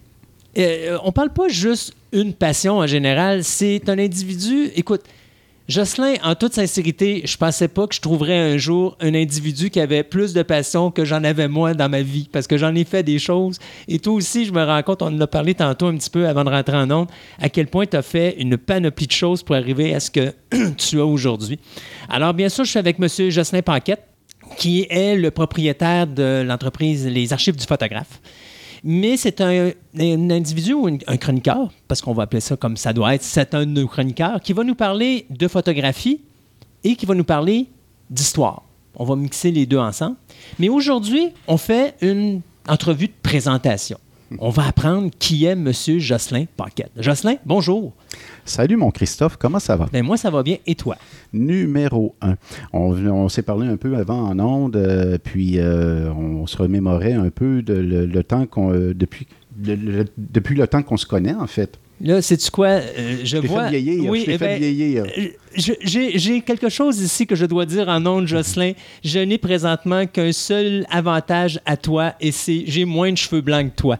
C'est vrai. Mais moi, par contre, c'est ça. C'est que euh, euh, j'ai vieilli beaucoup, oui, effectivement, parce que j'ai eu des enfants. Puis ça, pour moi, c'était tout un, changement. Parce que euh, tu sais que tu parles à un gars qui est enfant unique. Hein? Ben, sais-tu, on est deux. On est deux enfants uniques. C'est vrai, oui, oui, c'est vrai. Je me souvenais de ça, effectivement, que toi aussi, tu étais Parce que ça fait. Ça fait mais ben, on pourrait quasiment dire, au moment où on fait notre entrevue, ça fait pratiquement 25 ans, genre là, Carrément. Parce que c'était quelques semaines, je te dirais peut-être deux, trois semaines, euh, ça va faire 25 ans qu'on se connaît. Parce que on s'est connus sur les bancs d'école. On s'est connus dans un, dans un moment tournant. Dans mon cas, à moi, c'est un moment tournant dans ma vie parce que euh, c'est le moment où je m'inscris à un cours de photographie. Je m'en vais chercher en fait un diplôme euh, juste pour dire que j'ai un diplôme comme photographe. Parce qu'en réalité, la photographie, je la pratique déjà professionnellement, si tu veux, depuis un certain temps à ce moment-là. Ça fait depuis 1986 que je fais de la photo et que je gagne des sous avec ça à ce moment-là. Mais il me manquait le papier, puis euh, on dit toujours que les papiers, des fois, c'est assez important. Oui, effectivement. bon, je suis allé chercher ce papier-là. Et euh, ce papier-là a donné suite justement à la naissance d'une entreprise. Euh, cette entreprise-là, on va en parler tout à l'heure, s'est transformée autour des années 2000. En fait, en 2004, elle a pris même un autre nom. Et, et s'est spécialisée euh, dans une lignée. Parce que, donc, la photographie, oui, on fait ça pour devenir photographe, mais à ce moment-là, nous, on étudie la photographie, on est dans un chambardement incroyable parce que là, on passe de l'argentique au numérique, mais le numérique n'est pas encore tout à fait la, la, technologie à point. Et les photographes, les vieux photographes qui sont là, se posent des questions, mais qu'est-ce qu'on va faire? Les gens veulent avoir du numérique, mais là, nous, on, travaille en argentique, puis je suis pas prêt à investir 5000 dollars sur un appareil qui fait du 2 millions de pixels. Oui, exact. Non, non, effectivement. c'est pas gros, ça, là. Non. Pour un, photographe Pour l'époque, c'était comme le, Ben oui. Pour le, mais c'est un chambardement qui était... Euh, puis d'ailleurs, si je me trompe pas, quand on a fait nos cours de photo, toi et moi, euh, c'était l'avènement du vidéo parce que c'était la première. On était dans, le premier groupe à être testé pour le nouveau programme. on était la première cohorte, effectivement. Exact. Et euh, à ce moment-là, il avait inclus le vidéo pour la première fois. Oui. Ce qui, pour moi, je faisais ça les yeux fermés, parce que moi, j'étais en cinéma, donc le vidéo, pour moi, c'était mon domaine. Euh, D'ailleurs, j'ai même pas besoin d'étudier, c'est quasiment moi qui aurais pu donner les cours. Ah, c'est, écoute, c'est. euh, puis moi, j'en, faisais également aussi déjà à l'époque. Puis j'en avais encore fait également professionnellement. Je me souviens d'avoir fait quelques émissions et collaboré à quelques émissions avec mon propre équipement vidéo. Donc, c'est. non, non, écoute, on a vécu, nous autres, un champ. euh, Vraiment un, un chambardement à ce niveau-là. C'était un tournant. Et puis, euh, ce tournant-là n'était pas tellement facile pour personne, Non. surtout pas pour les anciens photographes. Encore Et moins moi- pour les professeurs? Ben non, sûrement pas. Puis euh, parce qu'eux, il fallait qu'ils se mettent à jour euh, constamment, là, tout ça. Et euh, moi, j'ai suivi beaucoup de cours, entre autres en, infographie par la suite, là, justement pour assimiler, le- le- entre autres, les Photoshop qui, à l'époque, n'étaient pas sur le Photoshop d'aujourd'hui. Euh, donc, je suivais des cours, des cours et des cours de perfectionnement à, tout, à toutes les sessions. C'est pas compliqué. J'avais tout, à toutes les sessions, j'avais ça pendant 3-4 ans, j'ai fait ça. Écoute, euh, puis euh, ça a donné de bons résultats malgré tout. Là, maintenant, je me débrouille assez bien. Et je suis capable maintenant de, de- de faire plus sur un ordinateur que de simplement peser sur le Python Power. c'est bon, ça. Mais ça commence où, cette belle passion-là? Parce que là, tu vas, nous, tu, tu vas nous raconter euh, l'histoire de ta vie passionnelle, Ouais. euh, dans le sens que, euh, à un jeune âge, tu as déjà eu les premiers déclics de ces merveilleuses passions qui t'ont animé. euh, Oui, et ça, ça va te faire plaisir parce que toi, je te connais, tu es un grand amateur de cinéma, tu connais pas mal de choses là-dessus. Et euh, moi, ça a commencé très, très jeune, tu le croiras pas, mais fort probablement que ça, ça arrive à certaines personnes qui sont très passionnées de voir leur passion naître au- en aussi bas âge. Moi, ça a commencé à 6 ans. OK. Et je m'en souviens comme si c'était hier. Pourquoi? Parce qu'il y a un événement déclencheur à tout ça. Et cet événement déclencheur-là va euh, me propulser euh, à, des, euh, à différents niveaux dans mes passions. Parce que, comme tu disais tout à l'heure, j'ai plusieurs passions.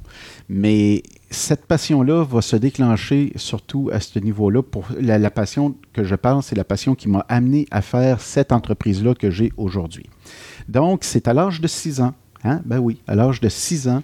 Imagine-toi que je suis installé chez mes parents. Et euh, parce qu'à 6 ans, j'habitais encore chez mes parents. Ah oui, mon Dieu Seigneur. Enfin, je suis vraiment déçu de toi, Jocelyn. J'aurais pensé que tu serais, tu sais, tu serais devenu autonome plus rapidement que ça. Ben oui. Mais là, écoute, c'est un dimanche en plus. Je me souviens de la journée. Un dimanche, je regarde la télévision et on y présente un film qui n'est pas tout à fait jeune déjà à cette époque-là.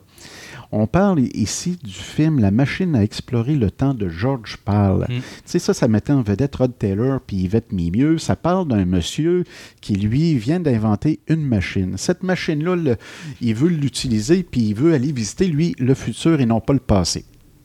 Donc là, il se met à avancer lentement, puis il regarde une madame en avant là, qui, qui, est- qui change de mode tout le temps. Moi, c'est le mannequin, en Le réalité. mannequin, le mannequin qui est, qui est tout le temps. Écoute, ce mannequin-là, c'est incroyable. C'est peut-être une des petites erreurs du film parce qu'il est là, on dirait quasiment pendant 100 ans. Hey, tu sais, euh, ça coûtait cher, les mannequins, à l'époque. Fait qu'il fallait que tu l'utilises jusqu'à Ouais. ce qu'il soit vraiment usé. En tout cas. Fait que bref, il s'en va, lui, puis il voyage dans le temps, puis tout ça. Puis là, moi, je regarde ça avec mes yeux d'enfant. Écoute, une machine à voyager dans le temps. Crois-le ou non, je suis peut-être peut-être un petit peu attardé, mais je croyais encore au Père Noël, moi, encore à l'âge de 6 ans. Et qu'est-ce qui a été ma demande pour Noël, d'après toi? je viens de comprendre pourquoi tu étais encore chez toi à l'âge de 6 ans, euh, Jocelyn. Euh, une machine à voyager dans le temps? Bingo. Là, je, je demande une machine à voyager dans le temps au Père Noël. Et imagine-toi, qu'est-ce qui arrive d'après toi? Un appareil photo. Non, même, Même pas. pas. Non.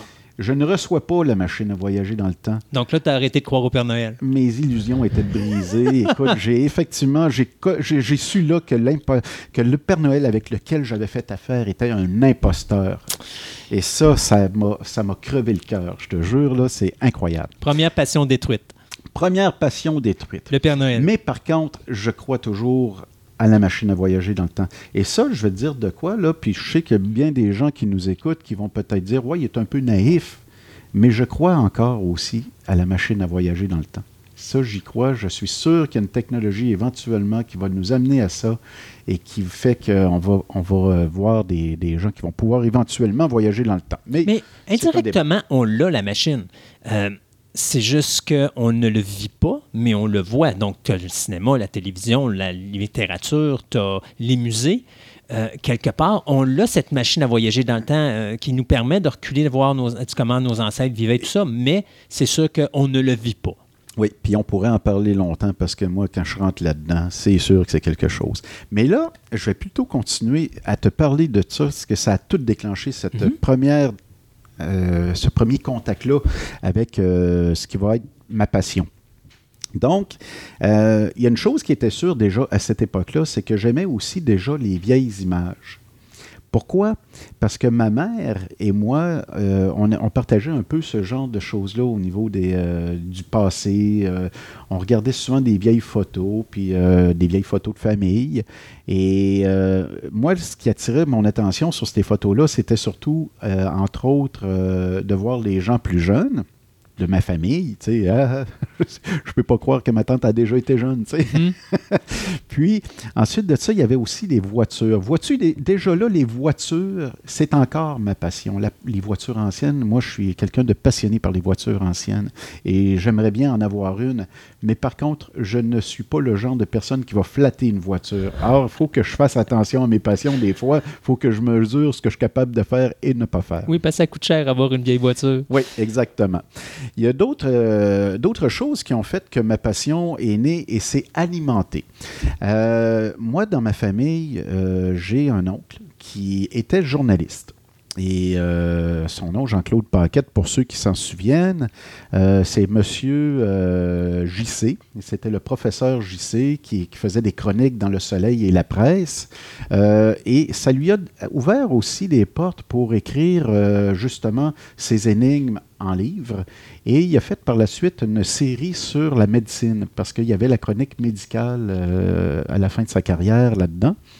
Et moi, de voir quelqu'un qui écrivait, je trouvais que ça avait l'air d'un métier intéressant, passionnant encore une fois. Et ça, encore là, ça vient se, mettre en moi, cette chose-là. Tu sais, je me dis, photo, écriture, tu sais, il commence à avoir des liens, là, tu sais, machine à voyager dans le temps.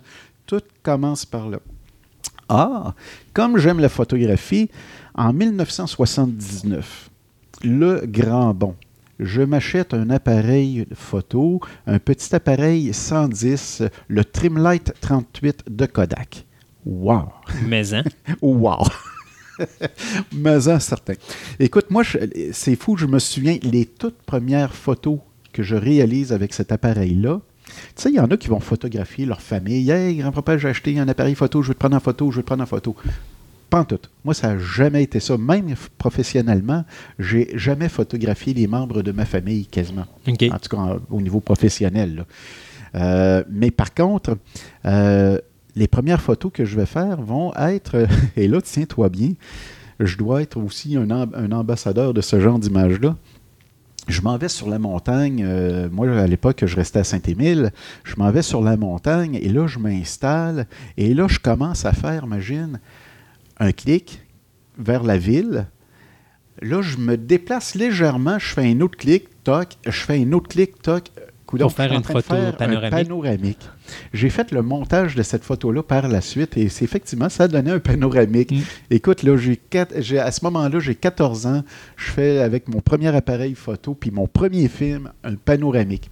Ensuite, je vais photographier les voitures euh, de mes parents puis euh, des choses comme ça. Donc, encore là, toutes les mm-hmm. choses qui me passionnent. donc, la photo, vraiment, c'est le point déclencheur de mes passions à ce niveau-là. Par la suite, bien sûr, euh, bon, là, je te disais que j'avais 14 ans à ce moment-là, mais il y a des études qui s'en viennent également un peu plus tard. Donc, euh, je vais suivre, moi, des cours euh, en lettres au cégep François-Xavier Garneau. Ça, c'est le genre de cours qu'on prend quand on ne sait pas dans quoi qu'on veut vraiment s'en aller.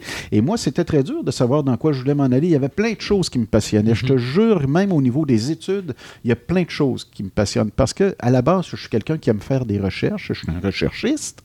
Or, euh, je ne savais pas vraiment dans quoi aller, mais par contre, les lettres, il y avait quelque chose qui m'attirait là-dedans, c'était le cinéma. Parce qu'on pouvait en lettres euh, aller plus dans, le, mhm. secteur du cinéma, et c'est ce que j'ai fait. Québec est reconnu pour, euh, au niveau des cours de cinéma, en, mettons, en scénarisation et en choses comme ça, on n'est pas très actif sur la production, on est plus actif sur la pré-prod. Surtout à Québec, parce que c'est. Euh, puis ça, je l'ai vécu, parce que euh, à Québec, c'est plus des pédagogues qui nous donnent ce genre de cours-là. Mmh. Et quand tu vas juste à Montréal. Moi, j'ai étudié le cinéma à l'Université de Montréal. Et là, j'étais vraiment avec Marcel Jean, j'étais avec des gens qui, tu sais, des gens qui sont dans le domaine du cinéma, qui nous enseignent le cinéma. Et c'était très intéressant. Donc, euh, je viens de le dire, j'ai suivi aussi un cours de cinéma à Montréal, à l'université. Et par la suite, euh, je reviens à Québec. Et là, finalement, après quelques... Je, je travaille un peu tout ça. Puis euh, finalement, je décide d'orienter ma carrière vers la photographie. Donc, je cherche un cours de photographie et ça se donne justement ici à Charlebourg. Euh, je, ça se donnait à l'époque à la, à la, polyvalente de Charlebourg, les cours pour adultes. Oui, ils appelaient ça, eux autres, le centre professionnel du trait carré. Euh, c'était les cours pour adultes, mais il y avait également les cours de jour, parce que moi, j'ai, euh, je ne sais pas si tu te souviens. Mais ben, la première année, on a suivi ensemble, puis après ça, tu as shifté de jour, alors que moi, j'ai continué de soir. Exactement, euh, parce que j'avais des obligations mhm. familiales. J'étais déjà papa à l'époque. Et je devais quand même consacrer un peu plus de temps au niveau de la famille. Donc, j'avais fait ce switch-là. Fait que moi, j'ai eu la chance de connaître l'équipe de soir et l'équipe de jour en photographie.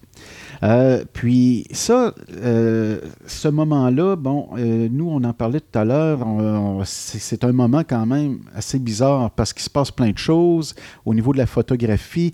On sent qu'il y a quelque chose qui s'en vient au niveau du numérique, mais ces choses-là, bizarrement, sont retardées en raison d'une guerre qui se passe dans le golfe Persique. Bizarrement, ça, retarde les recherches à ce niveau-là. Or, il y a comme un grand trou, là, à un moment donné, où ce que les gens ne savent pas trop trop quoi faire. Puis moi, ben, à ce moment-là, je me pose des questions. Là. Je me dis, écoute, si je m'en vais en photographie, dans quoi je m'embarque, puis tout ça? Parce qu'il faut comprendre qu'il formait 40 photographes par année. Eh, c'est énorme. Surtout qu'il y en a peut-être là-dedans euh, deux, trois qui vont faire une carrière. Puis encore là, on est vraiment dans un gros pourcentage. Puis je pense que notre groupe était probablement un de. Puis on parle de groupe de soir, là. Euh, c'était le groupe où je pense qu'il y avait le plus de possibilités d'avoir des gens qui allaient faire carrière dans ce domaine-là. Puis si je ne me trompe pas, je pense que de tous ces gens-là, il doit en rester deux toi et puis une autre personne que je connais. Moi, j'ai été dans le domaine pendant 12 ans, mais à un moment donné, j'ai pris euh, ma retraite du milieu. Ben, dans le cours du soir, dans le cours du soir, je sais de qui tu parles. Tu parles sûrement de, de France euh, Bouchard. Donc, on avait... De, de, Julie Bouchard. Exactement ces deux-là. Puis aussi euh, notre ami Luc Bergeron, qui est. Euh, moi, mais Luc n'était pas dans notre groupe à Il était dans mon groupe à moi le il jour. Était dans groupe de jour. Puis euh, je sais qu'il y en avait une autre aussi qui avait, qui à cette époque-là était dans le coin de cette de Beaupré qui s'était ouvert son studio, exactement, que je ne sais pas si c'est encore en domaine de la photo, elle non plus. Tu sais que là, tu es en train de me faire pratiquer la mémoire des noms. Hein? Mais c'est ça. C'est drôle parce que toi et moi, on est sur la même longueur d'onde parce qu'on. J'écoute ton histoire depuis tantôt, puis j'ai passé exactement par les mêmes affaires, les mêmes étapes, mais juste pas les mêmes passions. Mais puis c'est vraiment le cauchemar de quelqu'un qui a euh, de multiples passions. C'est qu'est-ce que je fais de mon existence? Oui, parce que mes passions, hein, je, t'en parlais, je fais une petite parenthèse là-dessus. J'ai été passionné par la musique, donc j'ai joué dans des groupes de musique, imagine-toi donc. Mm. J'étais claviériste, chanteur. Je ne te chanterai rien, mais par contre, j'étais chanteur. J'ai été également dans une troupe de théâtre, euh, la troupe comme toi, et j'ai fait quelques représentations avec eux. Ensuite, euh, je sais que, bon, tu sais, la, plupart des collectionneurs, ils passent tout un peu par là, soit qu'on collectionne la monnaie ou les thèmes. Moi, j'ai collectionné de la monnaie. Sur la collection de monnaie, j'avais mis fin à ça quand que, justement j'ai eu mon premier enfant parce que là, il fallait que je me dise écoute, là, je suis mieux de mettre de l'argent dans la collection de monnaie ou de mettre de l'argent sur ma famille. Ben Puis ensuite de ça, il y a une collection par contre que j'ai faite qui encore là fait partie d'une passion incroyable qui reste encore dans le domaine de la photographie. Imagine-toi donc, j'ai, j'ai cumulé plus de 400 appareils photographiques. Mais il y avait un but encore là. Oui, mais c'est dans différentes époques. La création, je pareil, on parle de deux, de, voyons comment on appelle ça, donc des, euh, des deux écarts. Ah, écoute, il y avait des, 4 par 5, des full des, des, des, appareils, des boîtes, des box. Là, ah on ah, parle de, J'avais des appareils qui dataient de 1800 quelques à aujourd'hui. Écoute, c'est passionnant. Et puis, ça m'a permis ça de participer, de faire en fait euh, une exposition pour les 160 ans de la photographie au Moulin Marcoux. Ça a été une, exposition qui a été là tout l'été. Ça euh, coïncidait avec, euh, entre autres, la l'inauguration de la salle Linda Lemay, parce que Linda, euh, euh, justement, ils ont, elle vient de ce secteur-là, du Moulin-Marcoux à, Pont, rouge et ils ont fait une salle à son nom, et puis j'ai eu la chance de la rencontrer, de lui faire visiter mon exposition. Personne hyper sympathique. Alors, euh, parenthèse terminée, je reviens à mes affaires de... Donc, je suis... là, on a suivi le cours, sais, mm on reprend le fil là, de la chose, de l'histoire. C'est on est rendu au début des années 90. Là, on est rendu... En 1993, on termine le cours de photographie. Donc, on ne sait pas trop trop vers quoi on s'en va, les appareils, c'est quoi qu'on achète comme appareil, les films s'en vont, le numérique s'en vient, mais il n'est pas à point. ça commence à être compliqué, cette affaire-là. On commence à perdre nos labs à Québec. C'est ça. Fait que moi, mes premiers, mes premiers euh, travaux que je fais dans le domaine de la photographie, ça va être de de travailler pour euh, le studio japonais, le centre japonais de la photographie. Mais je reste pas là longtemps, je m'écœure assez vite, mettons. C'est pas, pas passionnant, ça. C'est, ça, je m'en rends compte, là. Euh, quand on avait des cours de photographie, on avait des stages. Tu te souviens de ça, des stages? Oui. Moi, j'ai fait un stage. Le premier stage, je l'ai fait avec Imagix. Eux, ils faisaient de la photographie qui m'attirait. Ils pouvaient recréer là, des vaisseaux dans l'espace, toute la patente. Il y avait un gars qui travaillait là qui était vraiment passionné, puis c'était le fun de travailler avec eux. Mais par contre, la deuxième année, j'ai choisi un autre domaine. C'était, euh, j'ai suivi un historien qui est assez connu à Québec, Michel Lessard. Donc, j'ai collaboré avec lui à son, à son, encyclopédie sur les meubles et objets de la civilisation. Et ça, ça a vraiment déclenché vraiment mon, mon amour pour ça. Or, qu'est-ce qui fait... Là, j'ai pensé à mon affaire, je me suis dit, écoute, Jocelyn, la photographie, oui, mais par contre, on n'est pas branché en fait là encore sur la technologie. Et il s'offre une opportunité à moi qui, en 1997, est qu'un photographe met son studio en vente. Là, je me dis, écoute, je vais acheter le studio du monsieur, puis je vais travailler pour faire du service à la clientèle avec les mariages, les portraits, tout ça. Tu sais, exemple, quelqu'un qui ça fait 25 ans qui est marié, j'y donne son, euh, des photos de mariage, euh, j'y refais un album 25 ans plus tard. Mais je me rends compte très rapidement, en ayant le studio, euh, qui a des photos là-dedans de voitures, de bâtiments qui sont disparus, la patente, l'histoire est là-dedans. Puis là, je me souviens de, ce que j'avais fait avec Michel Lessard. Je me disais, tabarouette, il y a de quoi tirer là-dedans. Là, ça va être, je peux commencer à travailler peut-être peut avec des historiens, puis euh, tout ça. Alors là, je me mets à acheter des studios de photographie à partir de 1997. Le studio Couture euh, de Saint-Agapi est le premier studio que j'achète. Lui, il a un beau-frère, Jean-Paul Mercier, Saint-Raphaël de Bellechasse, qui est également photographe. Il me le fait acheter. Il me fait acheter son concurrent, Geoffre Plamondon. Et euh, plus récemment, il m'avait fait acheter en 2007 le studio de Charles-Henri Leclerc de Sainte-Pétronille à l'île d'Orléans. Finalement, Jocelyn, ce que tu es en train de dire, c'est qu'au lieu de devenir un photographe standard, tu as, décidé d'acheter à compétition. Ben, j'ai acheté, si tu veux, oui, mais en fait, j'avais des buts là-dedans, effectivement, de continuer à offrir le service à la clientèle, comme je disais, mais en même temps, de, de sortir de ces boîtes-là tout le patrimoine qui est endormi et qui est très important. Et là, je vais acheter comme ça une dizaine de studios de photographie par la suite. On a, je vais acheter des fonds professionnels, oui, mais je vais aussi acheter des fonds d'amateurs. Je vais même aller sur des sites d'enchères comme eBay, pour ne pas se le cacher. Euh, eBay sur lequel je vais aller chercher des photographies de Québec qui ont été prises par des touristes qui étaient venus ici à Québec dans les années 50, 40, 60 et je vais bâtir comme ça euh, ma, collection. Juste, pour, excuse-moi de te couper, mais est-ce que tu achètes les photos ou tu achètes les négatifs? J'achète les négatifs. Oui, parce qu'au niveau du droit d'auteur, c'est ça. C'est la personne a le droit de faire de quoi avec les négatifs, mais pas avec les photos. Exactement. Donc, moi, tout ce que j'ai, ça repose sur des plans films tout le temps, tout le temps. Donc, c'est vraiment les négatifs, les diapositives, euh, les Super 8. Euh, ah oui. c'est ça. Et là, toutes ces images-là, je vais acheter ça, je vais bâtir une, énorme euh, collection. On parle, présentement, au moment où on se parle, je possède entre un négatif et 10 millions de négatifs Il y a un chiffre là-dedans qui est le chiffre, mais là, je ne sais pas lequel. et donc, euh, il y a des gens qui, euh, euh, suite à ça, bon, y a qui savent que j'ai collaboré à beaucoup de livres, que j'ai collaboré au cinéma, que j'ai collaboré à, différents sites sur l'Internet et tout ça.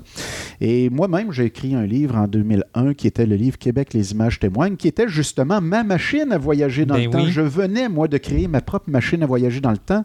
C'est-à-dire qu'à partir de ce livre-là, il y a des itinéraires. Et ce qu'on voit, c'est comment était l'endroit que je présente en 1870 environ et aujourd'hui. Mais la personne, ce qui était intéressant avec ça, c'est un guide de promenade. Donc, tu pouvais prendre le livre et le tourner, puis chaque sujet chaque fois que tu tournais la page, était soit sur ta route ou déjà autour de toi. Et ça a été un très grand succès. Écoute, on a vendu 10 000 copies françaises de ce livre-là. On en a fait également 1500 euh, copies anglaises. Donc, euh, mais ça, les copies anglaises se sont vendues un petit peu moins, mais par contre, les copies françaises, on a, on a voulu les réimprimer parce qu'il y a eu deux fois des réimpressions en 2004 et 2005. Et puis, euh, en 2008, c'est moi qui ai refusé. Pourquoi? Parce que je mettais euh, de l'avant mes cartes postales. Donc, ça, c'est une autre chose pour lesquelles les gens me connaissent beaucoup, pour les, fameuses cartes postales collection art. Et ça, c'est une erreur de ma part. J'ai fait une petite erreur. Je ne voulais pas marquer collection art parce que je me suis rendu compte qu'à peu près les gens disaient ça. Je pensais qu'il y avait un genre de, lien qui se faisait pour faire collectionneur, pour se rapprocher du terme collectionneur. Mais finalement... Ça n'a pas marché. ça n'a pas marché. Même les gens appellent ça collection art. Donc, euh, écoute, c'est sûr qu'on pourrait en parler énormément longtemps, longtemps, longtemps, mais je sais qu'ici, on a quand même un certain temps à respecter. Ben oui, malheureusement. Et tout simplement, de toute façon, pour te dire qu'on va quand même, de toute façon, y revenir, parce que dans les prochaines chroniques que je vais te livrer, on va parler de ces fonds-là. On va faire quand même un, genre d'introduction par rapport à l'histoire de la photographie, parce que l'histoire de la photographie, il faut comprendre un peu ce que c'est pour, euh, pour, pour, pour, voir en fait là où on va aller avec ça. Mhm.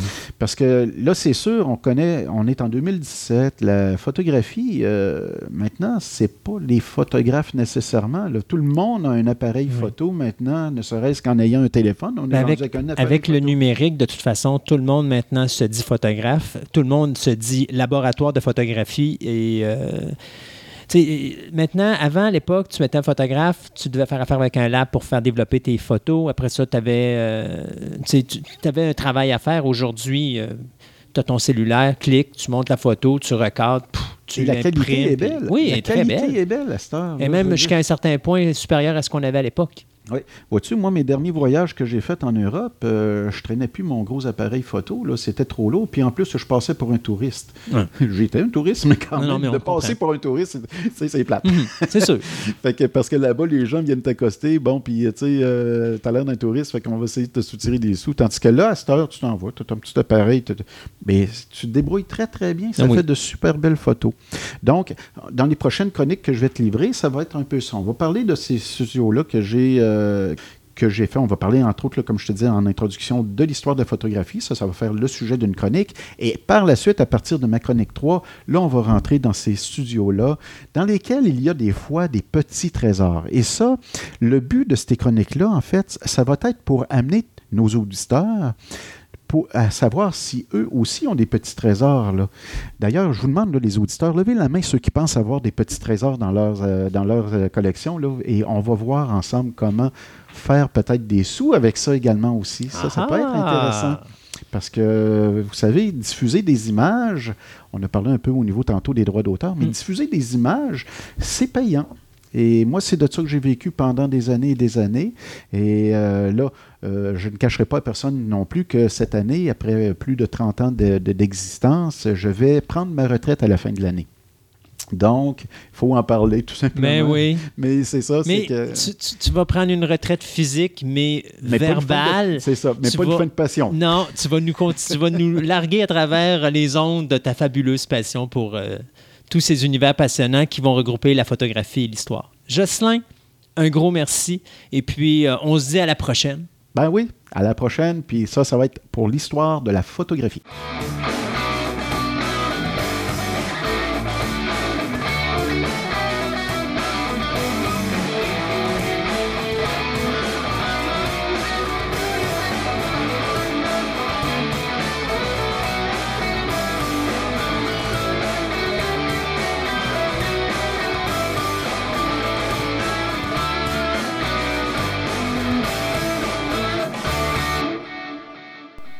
Ce segment de nouvelles vous est présenté par TPM OB Collection, l'endroit parfait pour nourrir vos passions, tant au niveau de la monnaie, du timbre, en passant par le jeu de société, la figurine, le comique et bien d'autres choses.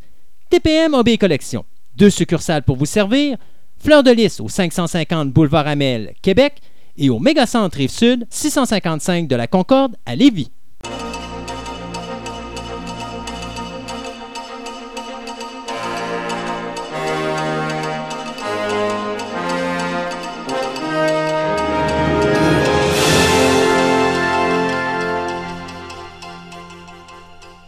Ça serait pas une émission Fantastica si on commencerait pas un segment de nouvelles avec des décès? Donc, euh, C'est une tradition. ah, c'est épouvantable. Trois décès à couvrir cette semaine. Euh, tantôt, tu parlais de The Right Stuff, que je te disais que pour moi, c'était le film par excellence. Je suis un amateur de, de tout ce qui est NASA et euh, navette et tout le kit. Euh, Sam Shepard, qui est un acteur qui a été nominé aux Oscars. Il n'a jamais gagné l'Oscar du meilleur acteur, mais il a été nominé euh, quelques fois. Euh, c'est un acteur, c'est un auteur, c'est un écrivain, un réalisateur. Euh, écoutez, il a fait tellement de choses. Il est décédé le 30 juillet dernier, à l'âge de 73 ans, à sa maison au Kentucky, euh, de la maladie de. C'est ce qu'on appelle le Lou euh, Gehrig disease. Ouais. Donc, qui est un genre de. C'est une maladie de détérioration des muscles, quelque chose de genre. Oui, c'est ça. Donc, euh, moi, bien sûr, j'ai connu euh, à bien des places, mais principalement avec le film de Philip Kaufman, euh, The Right Stuff, qui a été fait en 83, comme on disait tantôt. C'est lui qui interprétait le personnage de Chuck Yeager, donc l'homme le plus rapide au monde. En réalité, c'était vraiment drôle parce que Yeager, c'est un astro... C'est c'est pas officiellement un astronaute. C'est juste, c'est un aviateur, mais c'est considéré comme l'homme le plus vite au monde. Parce qu'à chaque fois que quelqu'un brisait un record de vitesse avec un avion, il rembarquait dans un avion, puis il, rebattait le record le lendemain. Et euh, je me rappellerai qu'à un moment donné, il s'était blessé gravement aux côtes, puis il avait les côtes fracturées, puis il est rentré dans son avion pareil pour devenir, je pense, le premier homme à briser la vitesse du son.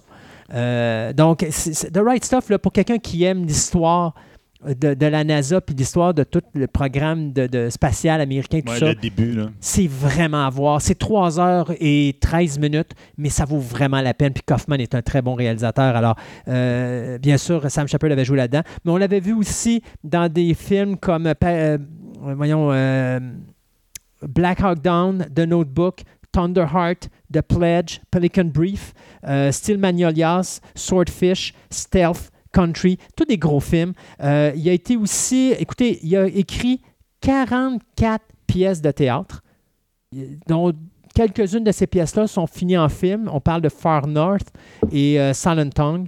Il a écrit des scénarios originaux. euh, Paris, Texas de Wim, Wim Wenders et euh, Reynaldo et Clara. Euh, il a vu aussi plusieurs de ses pièces théâtrales être adaptées au cinéma, Full for Love, Don't Come Knocking. Donc, c'est un gars là, qui a fait tellement d'affaires. Alors, c'est sûr et certain que de le voir disparaître, euh, c'est ben, c'est une grosse perte. On le voyait plus beaucoup, Non. mais quand même, c'est qu'un gars qui a tellement fait. Puis c'est un gars qui a fait beaucoup de choses, mais underground. Donc, c'est pas une personne qu'on a vue tout le temps en premier plan. Puis d'ailleurs, il n'y a pas le visage d'un acteur de premier plan, mais très actif dans le domaine euh, autant cinéma euh, que théâtral, euh, dans le domaine de, du domaine américain. Là. ouais. C'est ça. Aussi, ben, tous ceux qui connaissent Harry Potter, ben, le, ministère, le ministre de la magie n'est plus des nôtres. Il a rendu l'âme ce 3 août à l'âge de 91 ans. On parle bien sûr de l'acteur Robert Hardy. Donc, c'est un. C'est une grande figure de la télévision, du ciné, ben, surtout de la télévision et du théâtre britannique. Donc, euh, c'est pas un gars qu'on l'a vu dans bien des choses très connues, mais il a quand même joué euh, sur des plateaux de tournage euh, de, films de réalisateurs comme Richard Lester, Richard Fletcher, euh, Kenneth Branagh et bien d'autres. Il a joué, puis Ang Lee aussi. On l'a vu aussi dans Frankenstein de Marie Shelley. On l'a vu dans Sense and Sensibility, The Tenth Kingdom, la mini-série télé. Donc, il- mais c'est pas un acteur très boom. On l'avait vu dans le, le film Harry Potter, le 2, le 3, le 4 et le 5. Donc, bien sûr, dans le, le rôle du ministre euh, de la magie. Et donc, euh, il avait aussi joué dans un film français qui était Le Silencieux, puis La Gifle qui avait été faite par le réalisateur français euh, Claude Pinoteau. Donc, euh, au niveau européen aussi, là, c'est un, acteur qui a touché à beaucoup de choses et donc c'est une perte aussi euh, qu'on vient de subir. Et pour finir, bien ça, on a entendu parler partout dans les journaux, euh, Jeanne Moreau, qui est décédée à l'âge de 89 ans. Ça, c'est probablement avec Catherine Deneuve, l'actrice qu'on peut considérer comme être la plus grande ambassadrice euh, du cinéma euh, français. 70 ans de carrière, c'est quand même quelque chose. Euh, encore récemment, je pense qu'on l'a vu apparaître dans un film au cinéma ou à la télévision. En tout cas, je, là, ça m'échappe, mais on parle de plus de 130 films au total qu'elle a fait. Savez-vous que Jeanne Moreau, c'est quand même la première, la seule comédienne à avoir présidé à deux reprises le Festival de Cannes? Ça a fait 175 et en 95. Euh, elle a joué dans des films de Orson Welles, Louis Buñuel, il y a Michelangelo Antonioni, euh, Joseph Lozé, Wim Wenders, François Truffaut, euh, Elia Kazan, donc des gros noms. Elle avait gagné le César de la meilleure actrice pour le film La vieille qui marchait dans la mer en 92.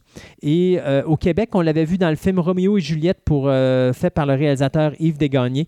Donc, euh, c'est une femme qui a fait son bout de chemin. Ah vous la voyez partout.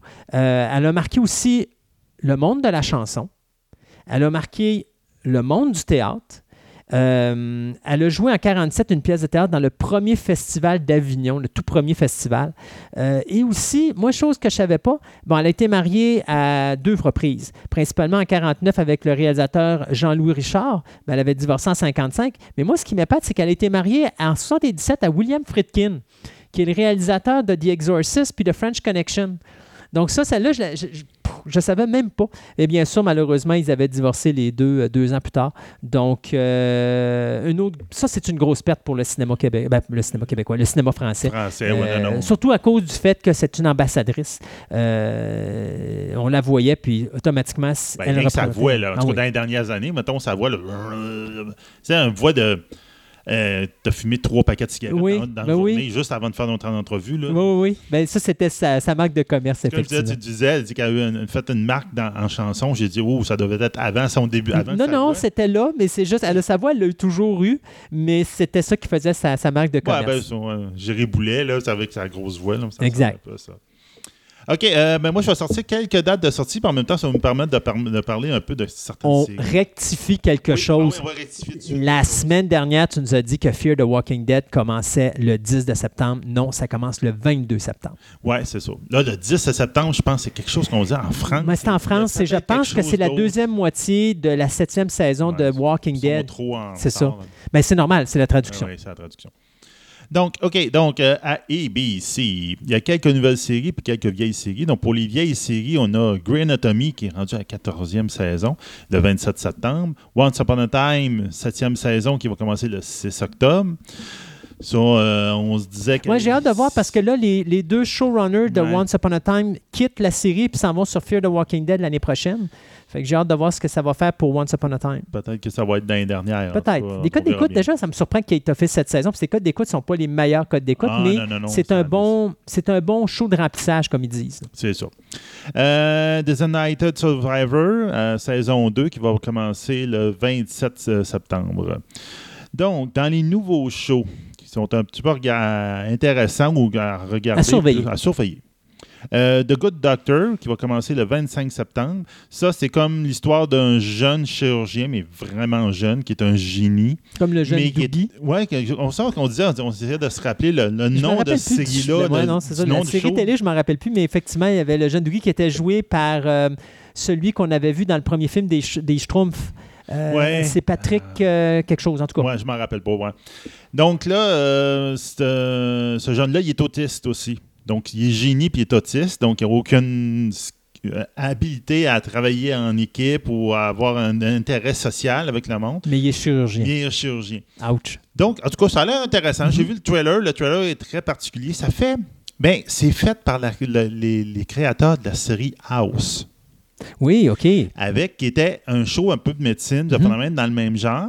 Puis, on, on se rappelle que House, si je ne me trompe pas, c'était House MD. Oui, House MD. Mais le House, là, c'est un acronyme de Holmes. OK. C'est house, ça veut dire maison. Home, ça veut dire maison. Oui. C'est parce que le, le, le, créateur tripait sur Sherlock Holmes et il avait Oh. créé la série House comme un genre de Sherlock Holmes médecin. OK. Donc, ça a l'air de vouloir garder cette idée-là un peu, puis c'est à peine si tu ne vois pas des relents un peu de, de Sherlock Holmes, la nouvelle série british. Là, avec la manière Mhm. comment que Sherlock Holmes imagine les affaires comme un peu dans les airs autour de lui. Là. En tout cas, il y a des airs de. Donc, ça peut être intéressant. Hum, on va voir ça.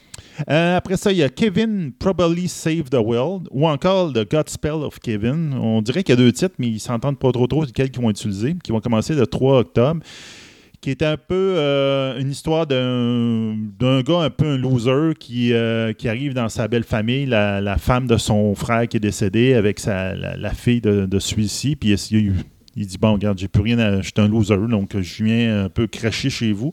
Puis il y a un météorite qui s'écrase pas loin de chez eux. Je m'en vais cracher chez vous. Cré- cracher. Cracher. Fait qu'en réalité, je m'en viens, je m'en viens euh, m'écraser sur ton sofa. Ouais, c'est à peu près ça. là. c'est C'est bon. c'est ça que ça veut dire, cracher. Puis il y a une météorite qui s'écrase pas loin de chez eux. Ils vont, lui, il, il a une folle envie d'aller le ramasser, puis il le ramasse. Mais en le manipulant, etc., il y a comme un, ange qui apparaît, puis il, dit que toi, tu es un élu, tu es là pour aider le monde, et etc. Et moi, je suis là pour te protéger et te guider. Donc, ça a l'air d'être un peu comme on disait Highway to Heaven, mais avec un côté rigolo, euh, humoristique. Mettons que ça va, ça va peut-être être un show euh, drôle à écouter, là, donc euh, ça, ça peut être intéressant.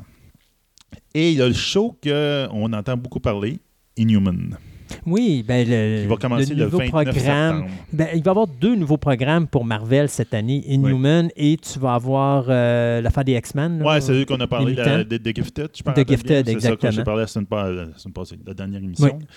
Donc, Inhuman qui va suivre l'histoire des Inhuman, mais comme je disais tantôt, ça a l'air d'être beaucoup plus proche de la bande dessinée. Ça va être différent de ce qu'on avait avec Marvel. Ce qu'on a Euh, vu avec Agent of S.H.I.E.L.D.. Shield, qui ont rentré ça d'une un, un twist différent. Donc, je ne sais pas voir. comment ils vont faire Ouais. pour amalgamer les deux ou ils vont décider que Mais non, non, non, c'est est-ce que c'est deux postes différents. Si c'est deux compagnies C'est différentes, ABC, oui. donc c'est le même poste. Fait que non, il, fa- il faut qu'il y ait un lien avec Agent of Shield. Tu peux pas shifter. Si, mettons, tu été, mettons un exemple, été ABC, puis que l'autre, été NBC, puis que c'est deux compagnies totalement différentes, j'aurais pu voir une, divergence, mais encore là, je suis pas sûr que Marvel l'aurait accepté. Fait que, quelque part, j'ai l'impression qu'ils vont s'arranger pour les réunir, ces deux Peut-être, on va peut-être apprendre de ce qu'on a vu dans Agent of Shield, c'est une Lost Colony ou quelque chose. Je Mm. sais pas, là, quelque chose de même. En tout cas, les Inhumans, ils ont une base sur la Lune.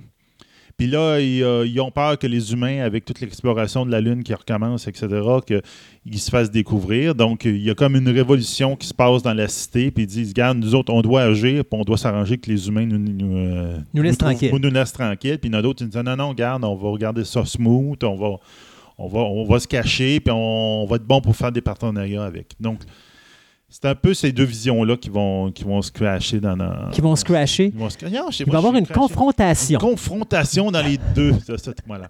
Je vais- Donc, euh, Je vais t'en donner des cours après. ah oui, c'est pas. Donc, ça peut être bon, mais les trailers, le premier trailer qui avait sorti avait été accueilli avec une tonne de briques. Le monde avait détesté. Il Ok. dit ça avait l'air pas bon.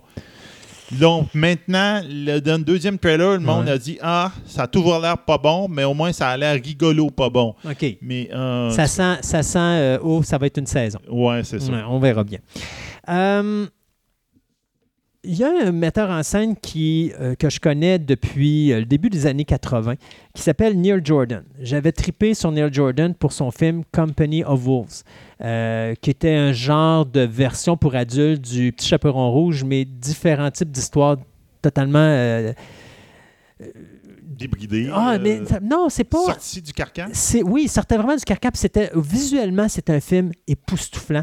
Et c'est le genre de film que tu t'assois et que tu décortiques. C'est pas le genre de film qui te donne toutes les réponses. C'est du David Lynch euh, à son meilleur dans le sens que tu as vraiment euh, le conte du petit chaperon rouge, mais présenté de plusieurs manières différentes.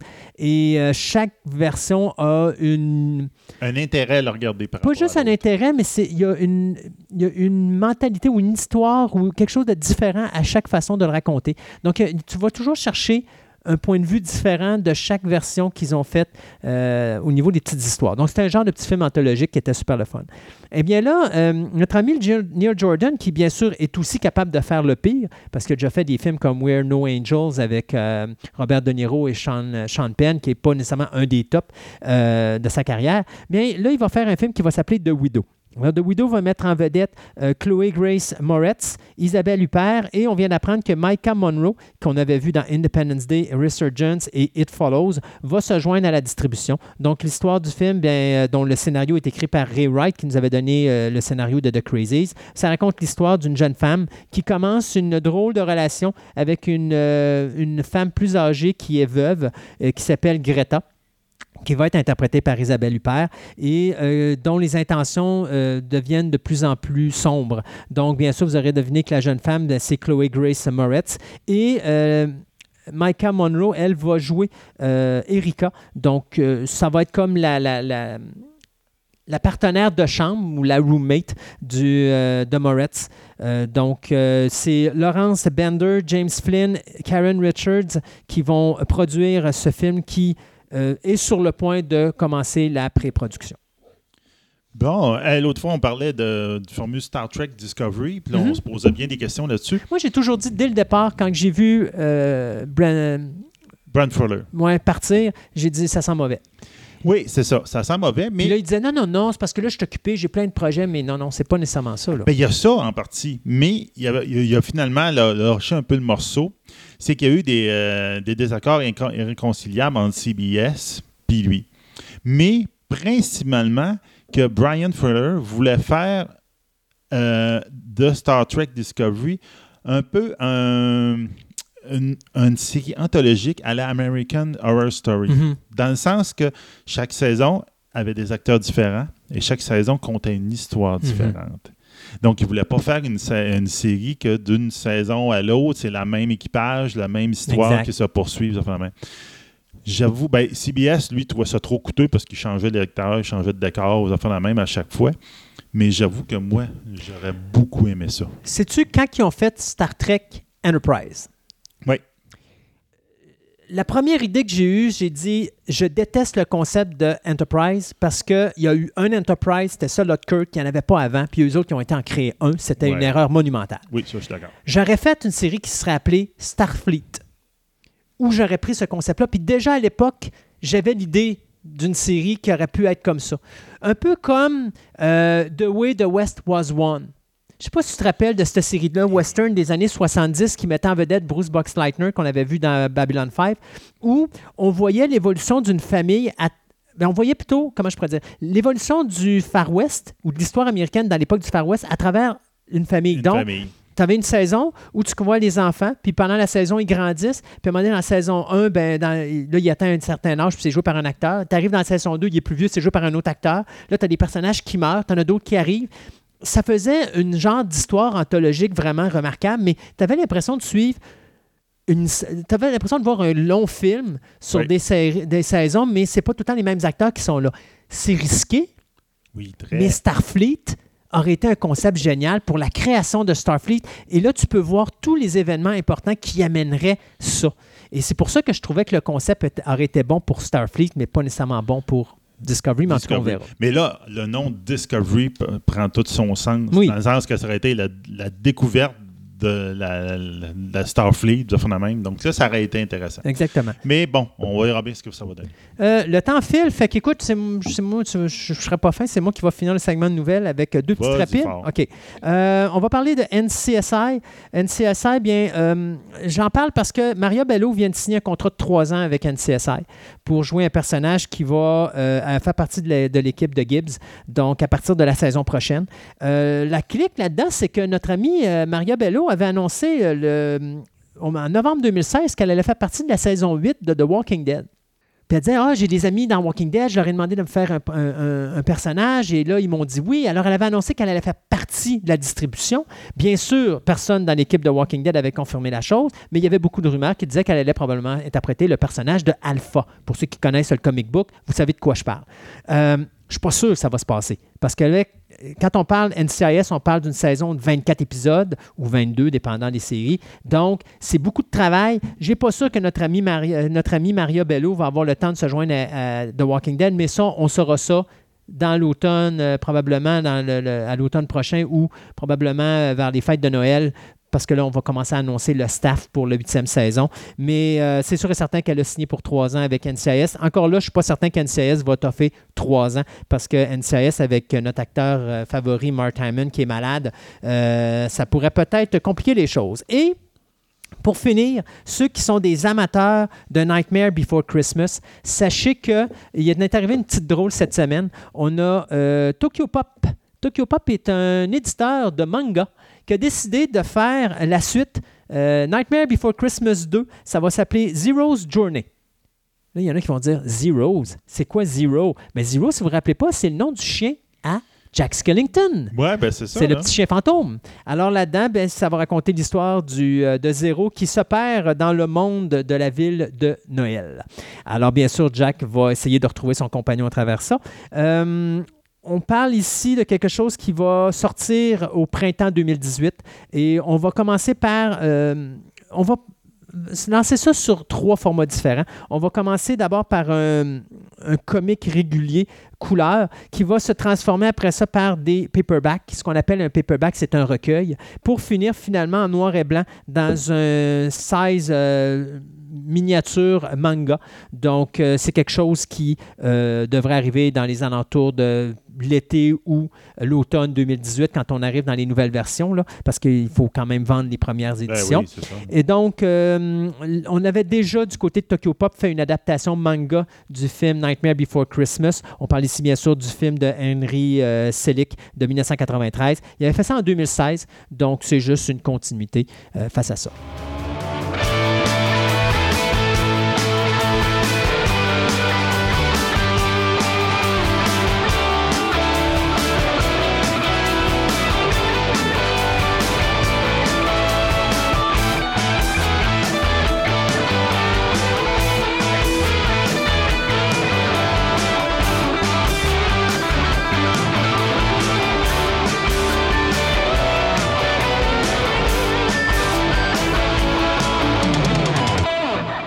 J'ai décidé de faire une surprise à tout le monde. On a créé une chronique pour les amateurs de jeux de société parce que de plus en plus, le jeu de, société pardon, est une passion qui se développe à travers les âges, que ce soit les tout petits, euh, les moyens ou les plus âgés.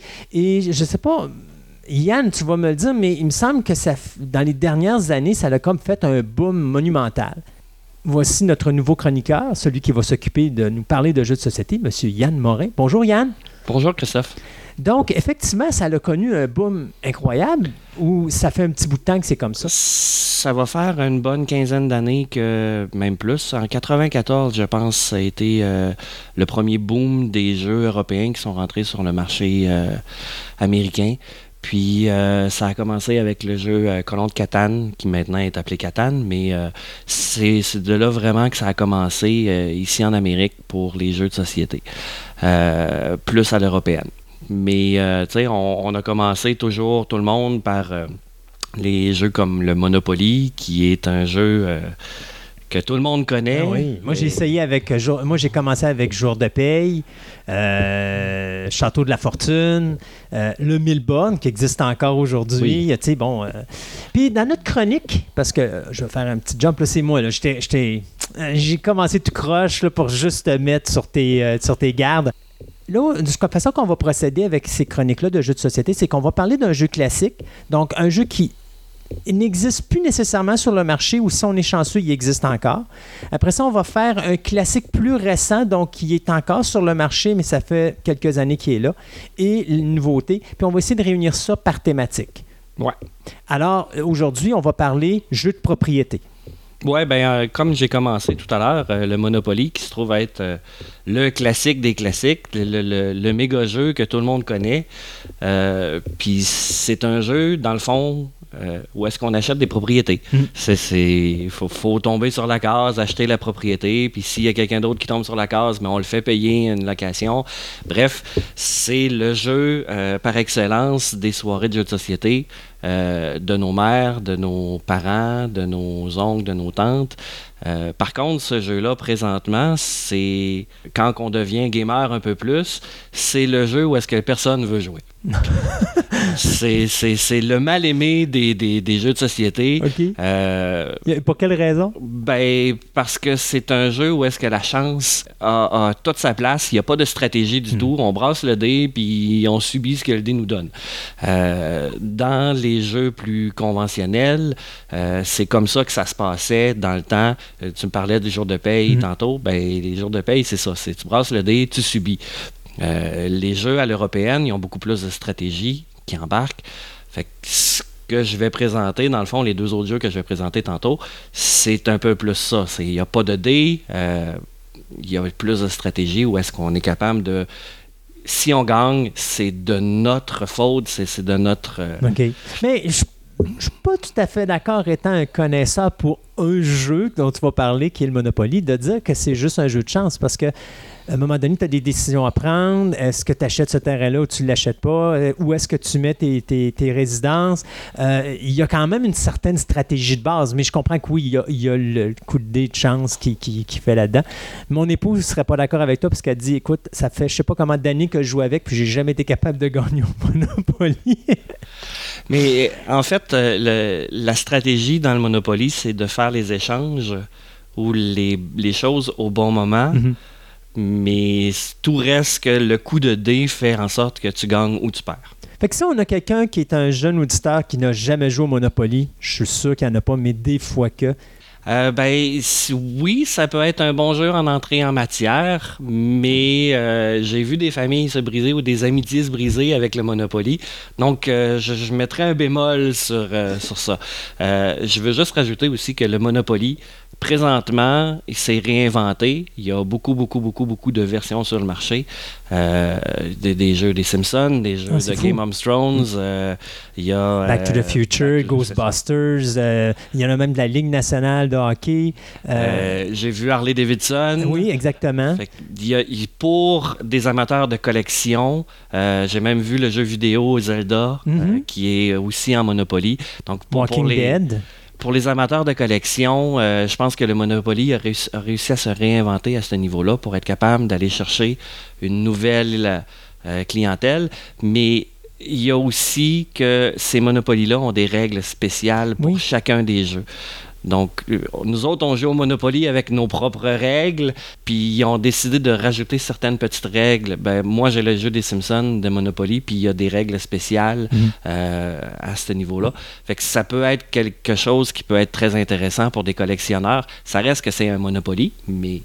Est-ce que les règles font une grosse différence? Ça rajoute des, euh, des variantes, dans le fond, pour euh, pimenter le jeu, pour faire en sorte de rester dans la thématique. Euh, par exemple, les Simpsons, euh, au lieu d'être euh, des maisons qu'on construit, c'est des usines euh, nucléaires qu'on construit mhm. sur le terrain. Fait que ça, ça, change un petit peu, ça, ça, rajoute du piment sur les. Mais les règles du jeu, est-ce qu'il y a des gros changements ou il demeure la base? OK, ça demeure la même chose. Ça reste la même chose. On brasse les dés, on achète des, des propriétés. Ils n'ont pas fait comme Clou on fait, c'est-à-dire que Clou, mettons un exemple, tu achètes le Clou d'Harry Potter. il y a des pièces, excusez, avec des murs tournants. Ce qui fait qu'à un moment donné, tu ça peut être entouré à jouer, mais tu peux pas jouer parce qu'il n'y a pas de porte de sortie dans ta pièce où est-ce que tu es. Euh, ce qui est vraiment le fun. Donc, les Clou, je trouve que lui, il a, il a, rajouté des nouvelles règles à son jeu en fonction du thème utilisé. Euh, donc, ça, ça peut être le fun. Je me demandais si des fois Monopoly avait fait ça, mais. Non, puis, euh, ben, regarde, tu me lances là-dessus. Euh, Clou, euh, c'est un des jeux que je vais présenter dans une autre des chroniques, dans le même principe. Donc, on va partir d'un jeu classique, puis après ça, on va aller dans les jeux plus récents, avec les mêmes, un peu la même thématique. Fait que ça sera pour une prochaine chronique. pas trop. Euh, est-ce qu'on a fini avec le Monopoly? Ben oui, je pense que le Monopoly, euh, on pourrait en parler pendant une chronique complète, mhm. mais euh, je vais laisser la chance aux autres, jeux, aux, autres jeux, dans le fond. Mais de toute façon, en réalité, les, comme je disais tantôt, les probabilités qu'on ait quelqu'un qui ait jamais joué au Monopoly, sont faibles. Oui, c'est ça, exactement. sont faibles. C'est sûr que les, les, nouveaux, nouveaux joueurs, euh, il y a toujours un parent ou un ami qui va avoir un Monopoly chez eux. C'est le jeu le plus vendu au monde. Mm-hmm. Donc, euh, c'est à peu près sûr qu'il y a quelqu'un qui va pouvoir jouer ou parler de Monopoly. Donc, partons dans le temps et on se rapproche de notre époque et on tombe avec? Chinatown, qui se trouve à être un jeu euh, de propriété aussi, mais à la différence que ce jeu-là a aucun, aucun dé. OK. Et il n'y a aucune règle. OK. Moi, quand je présente ce jeu-là en animation, c'est la chose que je dis. Il n'y a absolument aucune règle. Vous avez le droit de tout faire dans ce jeu-là. Dans le Monopoly, on a le droit d'échanger des propriétés. Mais dans ce jeu-là, c'est non seulement conseillé, c'est obligatoire. OK. Euh, dans le fond, le but du jeu, c'est de construire le Chinatown dans New York. Quand on déplie le, board, on voit vraiment les rues de New York du Chinatown. Euh, et sur le plateau, il y a des chiffres de 1 à 85. OK. Euh, ça se trouve être des, emplacements de boutiques qu'on va pouvoir s'échanger, garder, euh, pour être capable de construire notre quartier de Chine à New York. Euh, fait que dans le fond, le, jeu se joue avec des cartes. On a des cartes numérotées de 1 à 85 et on s'en donne, selon le nombre de joueurs, on s'en donne une certaine, une certaine portion par tour. Et là, on va mettre notre pion de couleur, de notre couleur, sur les emplacements de ces chiffres-là sur le plateau. Donc, ces terrains-là sont à nous. Euh, Mais comment on déplace son pion? Par échange. Mais je vais, je vais y revenir. Donc, euh, après, on va piger dans le sac des boutiques. Donc, euh, des bijouteries, des fleuristes, soit un restaurant, un restaurant pour emporter, un dim sum. c'est plein de boutiques qu'on va piger et on en pige un certain nombre. Après ça, c'est la portion d'échange. Donc là, on va regarder nos terrains pour être capable de joindre des terrains contigus, pour être capable de faire, de construire nos choses. Parce que sur les boutiques, il y a un chiffre dans le coin qui dit, pour qu'un fleuriste soit complet, ça, ça doit en prendre quatre côte à côte. Ils peuvent être en ligne, ils peuvent être en cube, ils peuvent faire un L, mais il faut qu'ils soient et, et qu'ils se touchent. Donc le but, c'est d'essayer de trouver des terrains contigus. Mais c'est pour ça que là, on fait des échanges. Mhm. Fait que là, on pourrait avoir le terrain, moi, je sais pas, 3, puis toi, tu as le terrain 4, moi, j'ai le terrain 5. Ben moi, j'ai besoin du 4. Fait que là, je vais faire ce que je peux, ce que je pense pour essayer d'aller chercher ton terrain 4 pour être capable de construire mon chose. Et quand je dis qu'il n'y a pas de règlement, on peut offrir ce qu'on veut. On peut offrir de l'argent, on peut offrir des boutiques, on peut offrir d'autres terrains, on peut offrir trois terrains pour en avoir un parce mhm. qu'on le sait que euh, la, la difficulté du jeu, c'est de bien doser les échanges qu'on fait parce que si on donne trop, après ça, c'est nous autres qui se ramassent dans, dans, le trouble. Dans le trouble parce qu'on n'est pas capable de construire nos choses.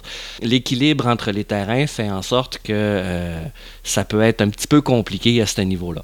Le but du jeu, dans le fond, on gagne. Quand, euh, au bout de euh, six ans, c'est celui qui a le plus d'argent. OK. Pas celui qui a le plus de boutiques, celui qui a le plus d'argent. Celui qui a le plus d'argent. Parce qu'à la fin de chaque année, c'est des tours de jeu et c'est des ans à la fin de chaque tour de jeu, on va calculer les boutiques qui sont construites et ça va donner un certain montant d'argent. Et celui qui a le plus d'argent à la fin de la partie va avoir gagné. Habituellement, ça se joue dans le 2-3 millions de dollars. Euh, c'est les coupures du, jeu, c'est de 100, de 100 000, 500 000 et 1 million. Fait qu'habituellement, ça se joue à peu près dans les 5 millions de dollars. C'est un jeu qui se joue de 3 euh, à 5 personnes en moyenne, sur la boîte, c'est écrit en moyenne une heure, mais tout dépendant du temps d'échange, du temps de, que le monde prenne pour penser à leurs échanges, ça peut être une heure et demie. Mais en moyenne, c'est ça, une heure, une heure et demie de jeu. Puis le nombre de personnes aussi, parce que je suppose que si on est cinq, ça va être plus long qu'avec trois. C'est sûr. Donc, à ce moment-là, si j'ai bien compris, une année, c'est, mettons, on serait trois. Toi, tu joues, la personne joue, moi, je joue. On a un an de fête. Oui, Donc, c'est six tours chacun. C'est, ben, en fait, tout le monde joue en même temps, parce qu'on va ramasser nos, euh, comme je dis, on ramasse nos terrains. Euh, après ça, on ramasse nos boutiques. On fait des échanges. On va placer nos terrains sur les, euh, les boutiques sur les terrains, en fait. Puis après, ben, l'année est finie. On change d'année. Là, Ça, tantôt, c'est un ouais. tour de jeu. Tantôt, tu disais ton pion, tu le places, mais tu n'as pas de dé. Non. Donc, c'est toi qui décides de le placer où tu veux? Sur le numéro de la carte, parce qu'on a Que des cartes de que t'as- 1,85. OK, ça veut dire que toi, quand tu choisis tes cartes, tu as une carte, puis donc tu vas mettre ton pion sur le. OK, c'est en plein ça. Et les cartes sont données aléatoirement, sont brassées, sont Mhm. données aléatoirement, puis euh, c'est ça. OK. Bon, beau petit jeu. Ben oui, c'est c'est super le fun. Donc, après Chinatown, on continue à monter dans le temps, et là, on arrive dans le présent. Dans le présent, qui est un hype depuis maintenant deux ans, euh, ce jeu-là a été euh, nominé euh, au jeu de l'année en Allemagne il y a deux ans. Euh, le nom du jeu en français est pas le même nom qu'ils ont en Europe, euh, qu'on a ici. Le jeu s'appelle Machikoro euh, en Europe. C'est un japonais qui l'a fait. Euh, mais ici, nous autres, on l'appelle Miniville. C'est un jeu de dés. Encore là, on parle de propriété parce que le jeu, le but, c'est de faire sa propre ville. Pour gagner, on a des monuments qu'on doit construire dans notre ville. C'est des cartes qui sont orangées, mais de l'autre côté, sont grisées. Quand ils sont grises, ils ne sont pas construites. Quand ils sont orangés, c'est parce qu'on les a construits. Le premier qui va construire tous ces euh, monuments va gagner. Fait qu'il n'y a pas de points, il n'y a pas rien de ça.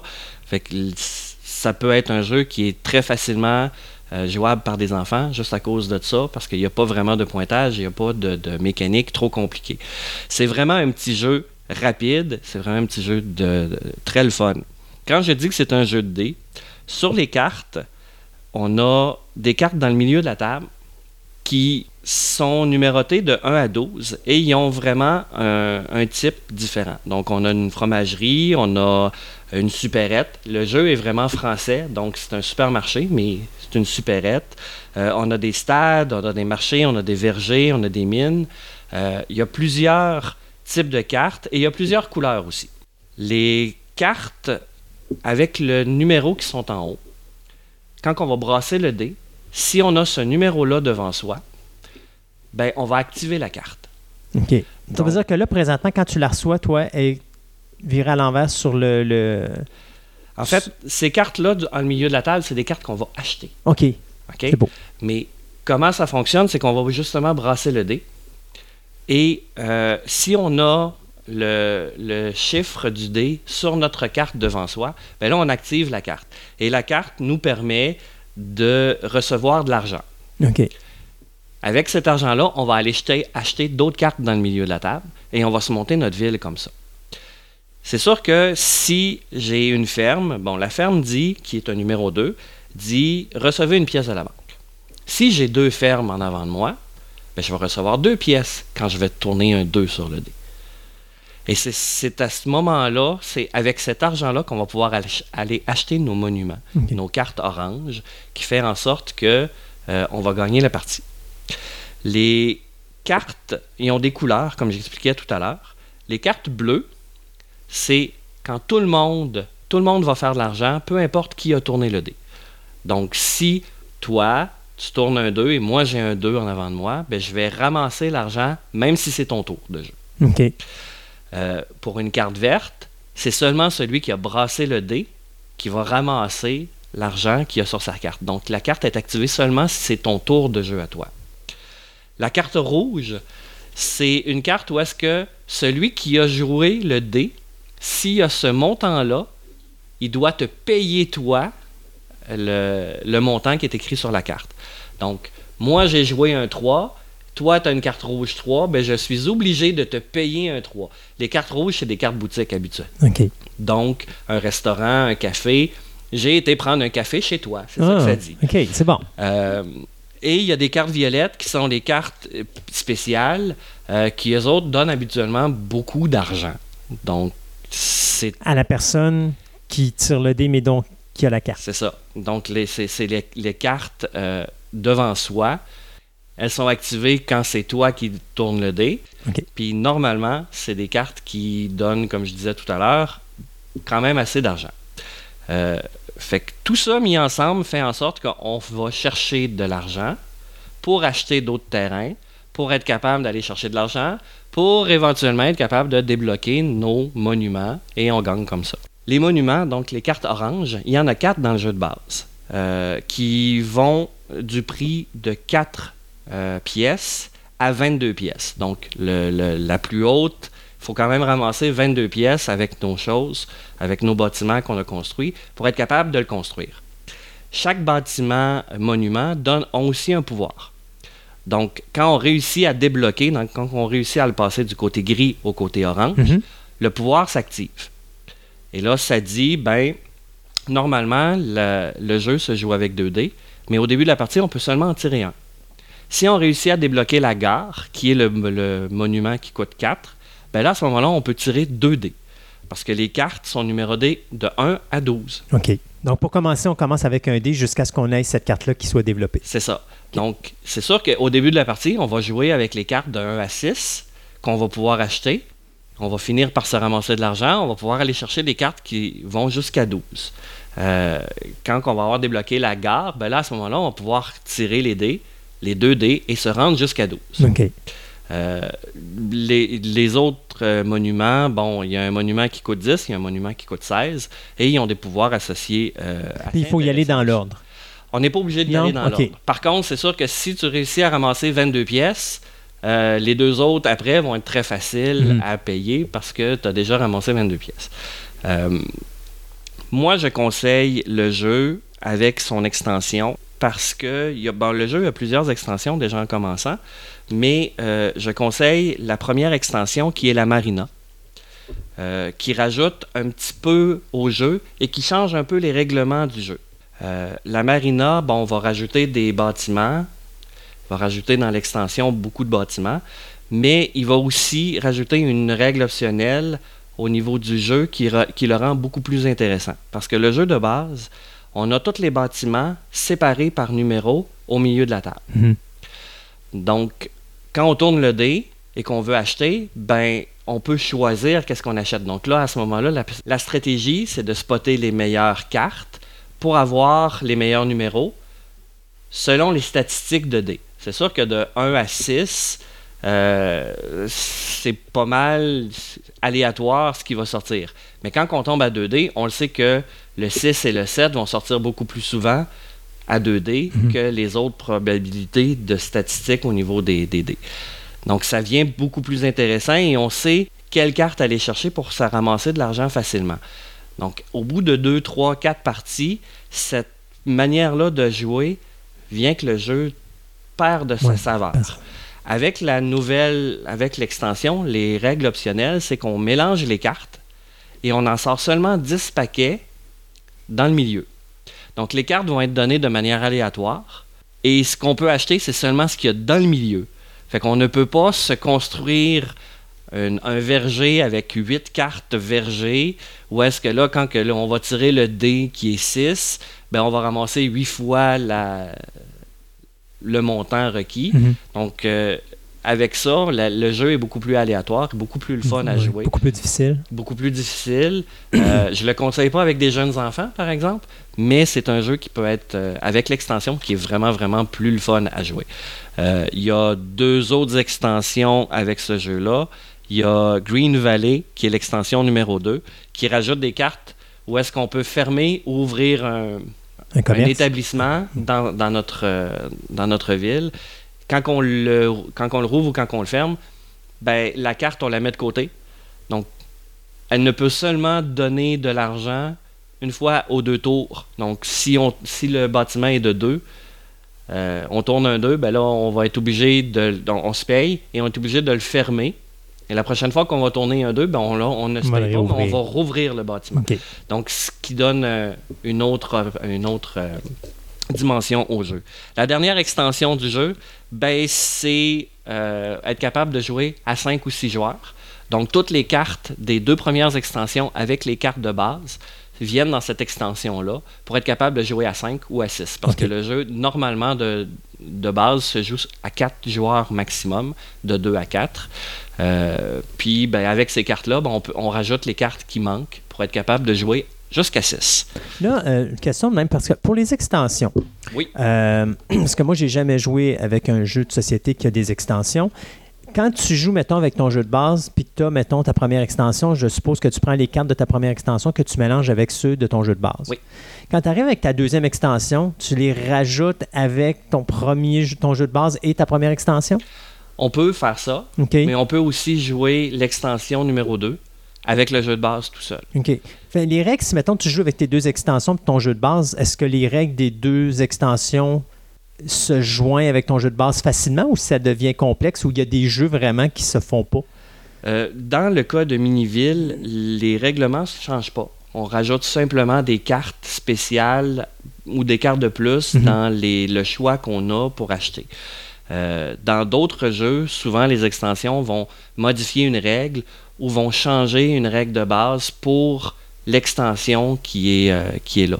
Mais dans le cas de Miniville, il n'y a absolument aucune euh, règle spéciale, sauf dans le, le cas de l'extension numéro 1, comme j'expliquais tout à l'heure, qui offre une alternative au jeu de base mais il n'y a pas vraiment de règlement différent dans le jeu. Fait que si tu joues maintenant à l'extension numéro 2, mais que tu y inclus ton extension numéro 1, ces règlements de base, ben de modification de jeu de base demeurent? Oui. OK, puis tu peux quand même jouer avec la 2 avec ces modifications-là. Oui. OK. Mais comme je dis, j'expliquais tout à l'heure, c'est une règle optionnelle. Mhm. Dans le fond, on, peut, on pourrait mettre les.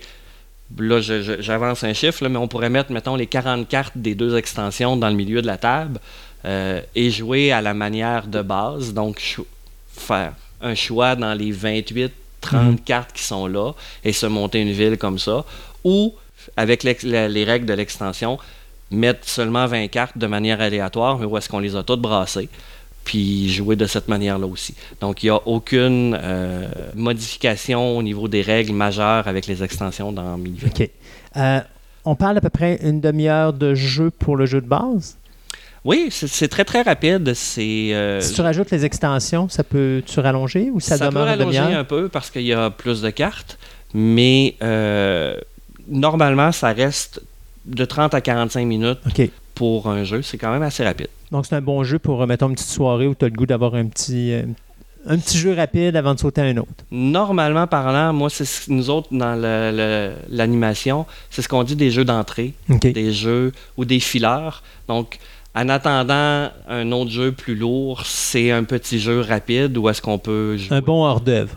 C'est un hors-d'œuvre, c'est en plein ça. Disponibilité maintenant. On sait tous que le Monopoly, on peut en avoir partout. Ça, c'est de toute façon, comme je disais, si on n'est pas capable de trouver le jeu de base, il y a à peu près 150 millions d'éditions différentes dans le Monopoly aujourd'hui qui existent.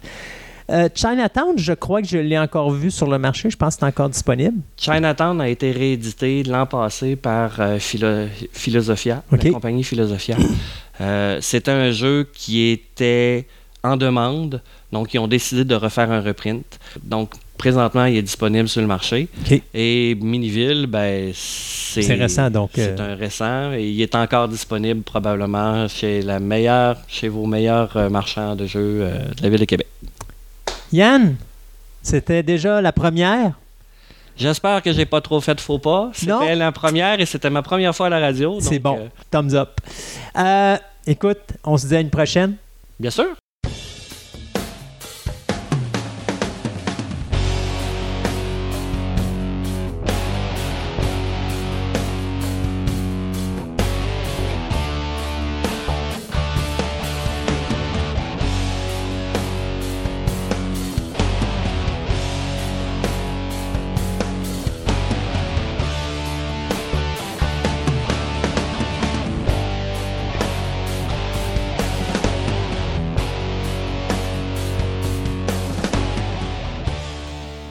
Lors de notre dernière émission, on parlait avec Sébastien des MMO.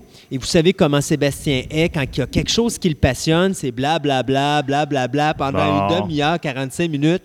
Fait que j'ai été obligé de l'arrêter puis de dire écoute Sébastien, sais-tu quoi, on va, on va faire une deuxième partie à cette chronique-là super intéressante sur les MMO qui, euh, pour ceux qui ne savent pas encore c'est quoi, ben un, vous allez d'abord vous taper la première partie dans la dernière émission. Puis deuxièmement, ça s'appelle les Massively Multiplayers Online ou les jeux en ligne pour euh, multijoueurs massifs ou en tout cas quelque chose du genre. Euh, mais il faudrait peut-être faire un petit résumé. Donc, qu'est-ce qu'on disait la semaine dernière sur les MMO, c'est que on a parlé de l'avant Internet, Oui. Ou est-ce que ça coûtait excessivement cher pour avoir accès au jeu, sans compter que là, on se mettait, on prenait notre, notre ligne téléphonique, on se connectait sur un euh, modem quelque part qui, lui, nous, nous euh, connectait avec plein d'autres mondes. Donc, ça coûtait la ligne téléphonique, le longue distance, euh, ça coûtait excessivement cher. Oui, ça c'est sûr. et avec les années, là on parle des années 70 jusqu'aux années 90, mais à un moment donné, à travers ça, poup, l'Internet est arrivé ça a été la plus belle chose, la plus belle invention qui est arrivée pour monsieur et madame tout le monde parce que là, ça a commencé à leur coûter moins cher. Euh, les jeux qui étaient accessibles seulement aux gens d'université sont devenus accessibles pour les gens à la maison. C'est ça. Donc là, on a vu cette évolution-là du jeu qui d'abord était pour les geeks, qui tranquillement s'est transféré aux amateurs, à l'industrie puis aux amateurs de jeux en général. C'est ça qui ne sont pas nécessairement geeks, mais que ça leur tente de jouer un, oh jeu, un jeu vidéo. Puis ils ont leur Nintendo probablement à la maison, puis leur petit Sega à la maison. On a passé à ce moment-là l'époque du Commodore 64, du VIC-20 ainsi que le Texas Instruments. Là. là. on est rendu vraiment dans, les PC puis dans, les, les Mac. PC, les Mac, c'est ça. Et là, ben, euh, quand on terminait, on était rendu à quel endroit à peu près? Ben, on parlait grosso modo, c'est quoi un peu les, ce qui caractérisait. Donc, on parlait du joueur, des, des, compétitifs, des versions compétitives du jeu ou les versions coopératives du Donc, jeu. les joueurs contre joueurs ou les joueurs contre l'ordinateur? L'environnement ou l'ordinateur. On parlait aussi que ben il y a différents jeux. Il y en a que tu, tu, euh, tu, payes pour jouer à tous les mois. Il y en a que, tu, que ça coûte rien, mais avoir des, ils peuvent se rentabiliser par microtransactions. Ou encore, un certain que tu achètes la boîte, parce que à partir de là, tu ne payes plus. Là, mm donc, dans Puis quand tantôt tu disais à multitransaction, c'est-à-dire que tu disais que ça coûtait rien, mais en réalité, dis-moi si je me trompe pas, mais c'était genre, ils payaient à l'heure. Bien, pas nécessairement qu'ils payaient à l'heure, mais euh, c'est comme des microtransactions. Ça veut dire, euh, comment je pourrais dire ça? OK, il y a différentes microtransactions qu'on pourrait mettre. Donc, il y a deux systèmes qu'on pourrait mettre un côté de l'autre, OK, là-dedans? Mettons que tu achètes le jeu, tu l'as, ou il est gratuit, tu l'installes. Puis là, euh, euh, à partir de là, mettons que je vais prendre quelque chose de très générique, euh, j'ai accès à être humain. J'aimerais ça faire un elfe. Mais l'elfe, la race elfe, il dit Ah, pour me débarrer la race elfe, ça te coûte 3 piastres. Je comprends. Je paye le, 3 piastres. À partir de là, j'ai accès à un elfe. Donc là, maintenant, je peux faire un elfe dans ça. Ou encore, je vais aller dans telle région, dans tel donjon. Ah, celui-là, on ne le donne pas de base. Il dit Il va te coûter 5 piastres. Si tu dois avoir 5 piastres, il va le faire. Donc ça, c'est un peu comme si tu joues avec la base qu'ils offrent, tu es correct. C'est ça. Si tu veux monter ton niveau de jeu, c'est là que tu vas devoir payer. Tu vas devoir payer. Parce que veux, veux pas, si tu vas aller chercher des races euh, supplémentaires, ça veut dire que techniquement, il y a un avantage que tu dois probablement aller chercher. Oui, bien c'est ça. Les autres, ils donnent accès à d'autres choses, à d'autres endroits, d'autres histoires, etc. Donc ça, c'est euh, ce qu'on pourrait dire, c'est le jeu de base, le, système de base d'une euh, d'un microtransaction. Il y a aussi ce qu'on a, eux autres, que le monde a appelé généralement, c'est des euh, pay to pay to win. Ça veut dire paye pour gagner. C'est-à-dire que oui, je, dépense quelque chose pour avoir une microtransaction, mais avec ça, euh, je vais avoir le gros gun qui peut tirer le joueur à 3 km, alors que les joueurs qui ne payent pas, ben, ils vont juste pouvoir le tuer à 1 km. OK. Donc là, à ce moment-là, ça donne un avantage de payer. Ça, tu sais, souvent, dans, dans ces jeux-là, tu les reconnais, tu dis, garde, celui-là, il y a de l'argent à dépenser, puis il a tout acheté, puis garde, c'est sûr que je, ne m'en approche pas, tu sais. Mhm. ben bon. Ça, c'est un peu le système de microtransactions. Ce qu'on parlait de microtransactions euh, avec les Candy Crush de ce monde, euh, etc. Donc, une fois qu'on est rendu là, on peut distinguer encore deux, choses, deux, genres de MMO. Ce qu'on appelle les open world, donc les mondes ouverts, ou encore par, par instance. Donc, les jeux open world, on les compare souvent à un carré de sable. C'est-à-dire que tu rentres dans le monde et tu peux faire à peu près ce que tu veux.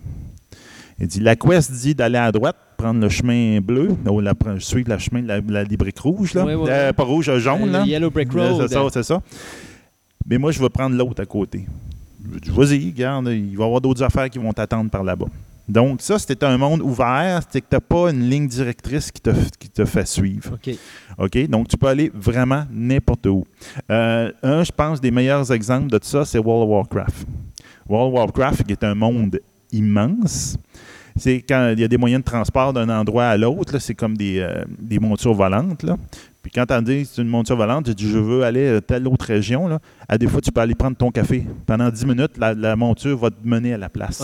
Mais quelque chose, un terrain que si tu avais marché à pied, là, ça aurait peut-être pris 30 minutes. Là, Donc, ça, c'est un avantage, mais que ça montre l'immensité de cet univers-là.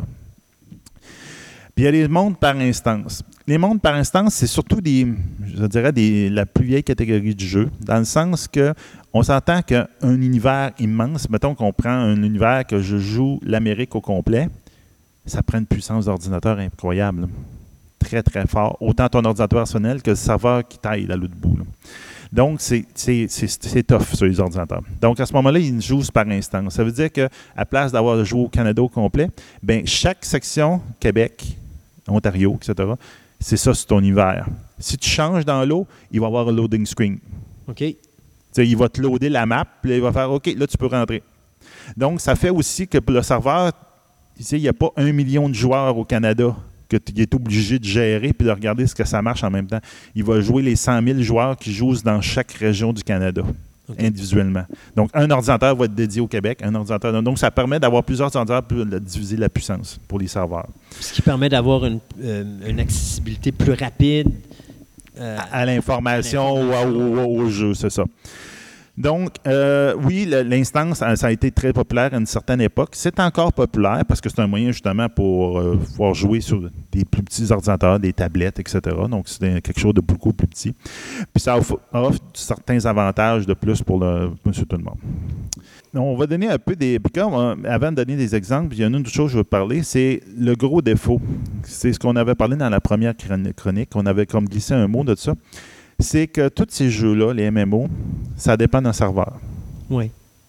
Ça dépend d'un jeu de, joueurs. Fait que tu vas me parler de du ralentissement d'informations via le nombre de personnes qui se retrouvent à la même case que toi. Entre autres. Donc, c'est ça. Si tu es 10 à taper le dragon, ben ça va aller vite sur ton ordi. S'il y en a 300 ou 200 joueurs qui tapent sur le même dragon, à un moment donné, es mieux d'avoir un bon ordinateur chez vous pour une, belle, une bonne console parce que là, il faut que tu sois capable de, fournir pour pouvoir voir les 200 joueurs. Parce que là, c'est comme, c'est deux, imaginez, il y a 200 personnes, chacun d'ordinateur personnel, qui envoient l'information à un, serveur qui dit Moi, je m'ouvre à gauche, moi, je tape avec mon épée, moi, j'y lance un sort. Puis après ça, l'information est rediffusée dans les 200 joueurs. Donc, imaginez l'information qui s'échange. C'est important, c'est très, très important. Et le fait qu'il y ait un serveur central, ben ça fait qu'à un moment donné, la compagnie, quand elle décide qu'elle ne fait plus d'argent avec ce jeu-là, elle tire la plug et ton jeu est fini. Tu ne peux plus jouer. C'est pas comme ton bon vieux du jeu de Myst. Est-ce que ça existe encore aujourd'hui, ça? Oui. World of Warcraft, demain matin, il tire la plug. Il tire la plug, c'est fini.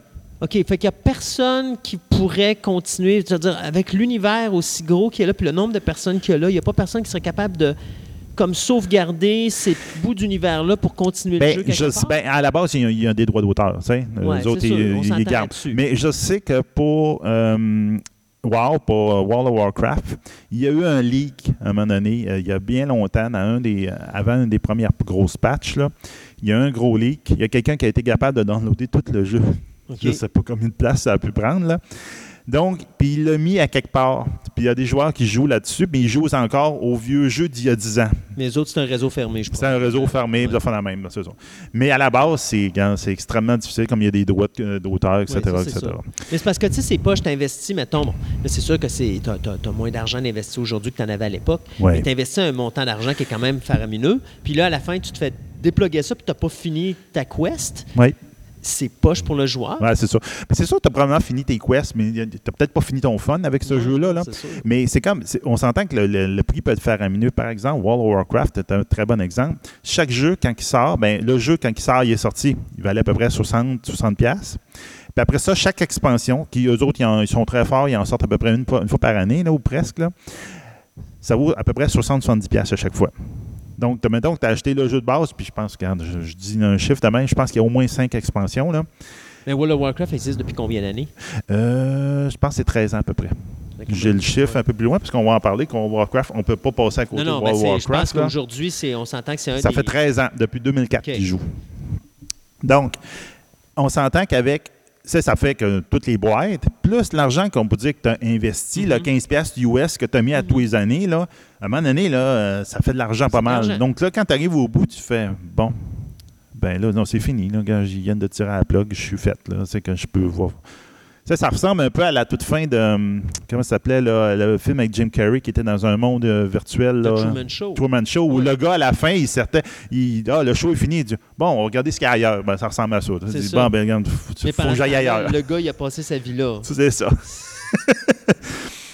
Donc, euh, c'est toute l'affaire la même. Puis aussi, les jeux-là, même si la compagnie, ça leur coûte rien de, de, de, de le faire rouler, le serveur. Des fois, regarde, il y a des vieux jeux là-dessus. Ça coûte il y a une calculatrice à quelque part qui fournit le power pour le former. C'est comme un année, tu joues contre d'autres joueurs ou tu joues avec d'autres joueurs. Il y a, il n'y a plus personne qui joue à ça. Tout le monde a passé à d'autres choses. C'est sûr. Il y en a plus. Bon, ça, regarde, tout bad, c'est fini, je ne peux plus jouer. OK. Donc, ça, c'est dit, on va donner des exemples. OK? On va donner un peu des exemples de tous les styles, puis un peu de, tout, de différents styles.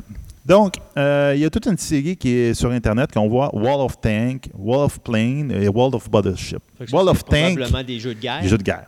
Donc, Wall of, Tank, c'est celui-là qui est comme le plus populaire, le premier qui ont sorti. OK? Euh, c'est un jeu totalement gratuit. OK. Vous pouvez l'installer sur votre ordi, ça prend quand même un certain temps de l'installer. Tu l'installes, puis tu peux tout de suite jouer. Tu pars là-dessus, puis tu joues avec plein de joueurs. Puis c'est très, très populaire, il y a beaucoup de monde. Euh, c'est souvent des jeux euh, c'est des PVP. Donc, c'est des jeux que tu te bats contre d'autres joueurs. Donc, 15 joueurs contre 15 joueurs. Tu te bats contre, puis tu joues avec des tanks. Dans le premier euh, War of Tanks, tu te bats contre, avec des tanks. Donc, euh, là, tu commences. Je, mettons que je prends les Russes. Je prends les Russes. Le premier tank, qui est, donc, ça, mettons une camionnette avec un, tank, avec un canon sur le top, là, ça ressemble à ça. Là. Puis tu vas tuer quelques joueurs, puis dépendant comment tu fais dans le, le, but, ils ont tous des petits buts comme pogner la colline, détruire les autres joueurs, tout simplement. À ce moment-là, tu fais des points, tu fais de l'expérience, tu fais un peu d'argent dans le jeu. Puis, euh, tu des, des, points de recherche. Avec ça, ben, j'améliore mon moteur.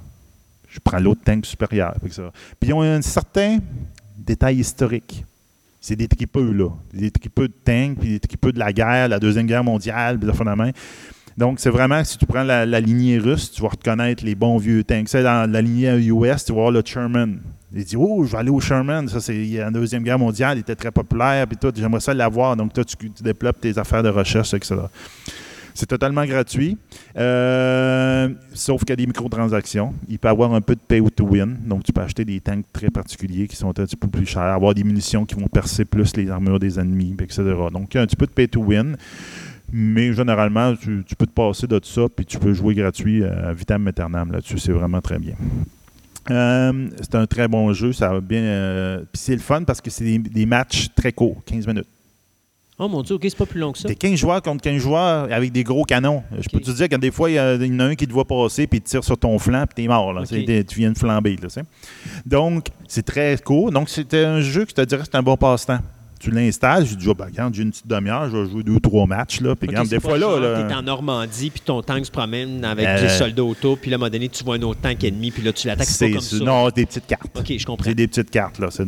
Donc, c'est très intéressant. Puis maintenant, ils ont tellement été populaires qu'ils ont sorti l'équivalent avec des bateaux puis équivalent avec des avions. Je pense que l'avion, ça a plus ou moins fonctionné, euh, mais celui avec les bateaux est très populaire euh, présentement. Donc, tu peux avoir des bateaux, tu tires des, des torpilles, des sous-marins, tu peux avoir des porte-avions, d'envoyer des avions pour détecter les, les autres. pas de torpilles, les sous-marins tirent des torpilles. Oui, mais les, je pense que les destroyers, ils peuvent tirer des torpilles là, sur le côté. Il y a des, certains bateaux qui sont capables. Ah oui, OK. Ouais, des, des bateaux plus modernes, ils sont capables. Mais là, tu as, as, des porte-avions, puis toute la quête. Oui, oui, c'est ça. Tu peux avoir des avions pour attaquer ton ennemi, mais aussi des avions de reconnaissance pour aller détecter l'autre ennemi parce que tu sais pas ce qui est dans non, c'est ça. Mais là, quand tu parles de jeu de bateau, si tu as des porte-avions, donc, tu envoies des avions, donc tu deviens un jeu bateau et avion. Oui, mais les bateaux, on s'entend que les le bateau, il n'est pas vraiment contrôlé par toi. Tu fais juste dire, va-t'en là. Ah, OK, je Alors que le bateau ou le tank, tu es vraiment es en contrôle, c'est toi qui le bouge. Là, Comme l'avion, c'est la même affaire, je suppose. C'est ça, exactement. J'ai l'impression que c'est peut-être pour ça que ça a moins bien fonctionné, parce que tu as le trois dimensions, puis tout. là, euh, qui est à l'aise avec ça. C'est ça. J'ai l'impression qu'il y a beaucoup de monde que ça a été difficile. Donc, ça, c'est très bon. Vous allez voir, si vous allez vous promener sur Facebook, souvent, il y a des annonces euh, Wall of Strength qui apparaissent ici et là. Euh, un autre très bon jeu que j'ai joué pendant très longtemps, euh, DDO, Dungeon and Dragon Online, hmm. qui est tenu par DDO. Donc, ça, c'est vraiment un jeu totalement gratos, encore avec des, des microtransactions. là, il n'y a vraiment pas de pay to win. Donc, tu achètes un contenu, je, vais acheter une nouvelle région, je vais acheter une nouvelle race, je vais acheter euh, euh, une nouvelle profession.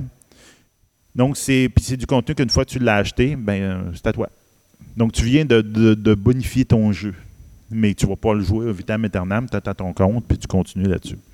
Donc, ça, c'est quand même intéressant. c'est vraiment bien fait. Puis ils ont un système comme quoi que quand tu mets de l'argent dedans pour acheter des microtransactions, ça te donne comme des, appelons ça des, bitcoins dans le jeu. Là. Mais ces bitcoins-là dans le jeu, dépendant des quests que tu fais, tu peux en gagner un petit peu.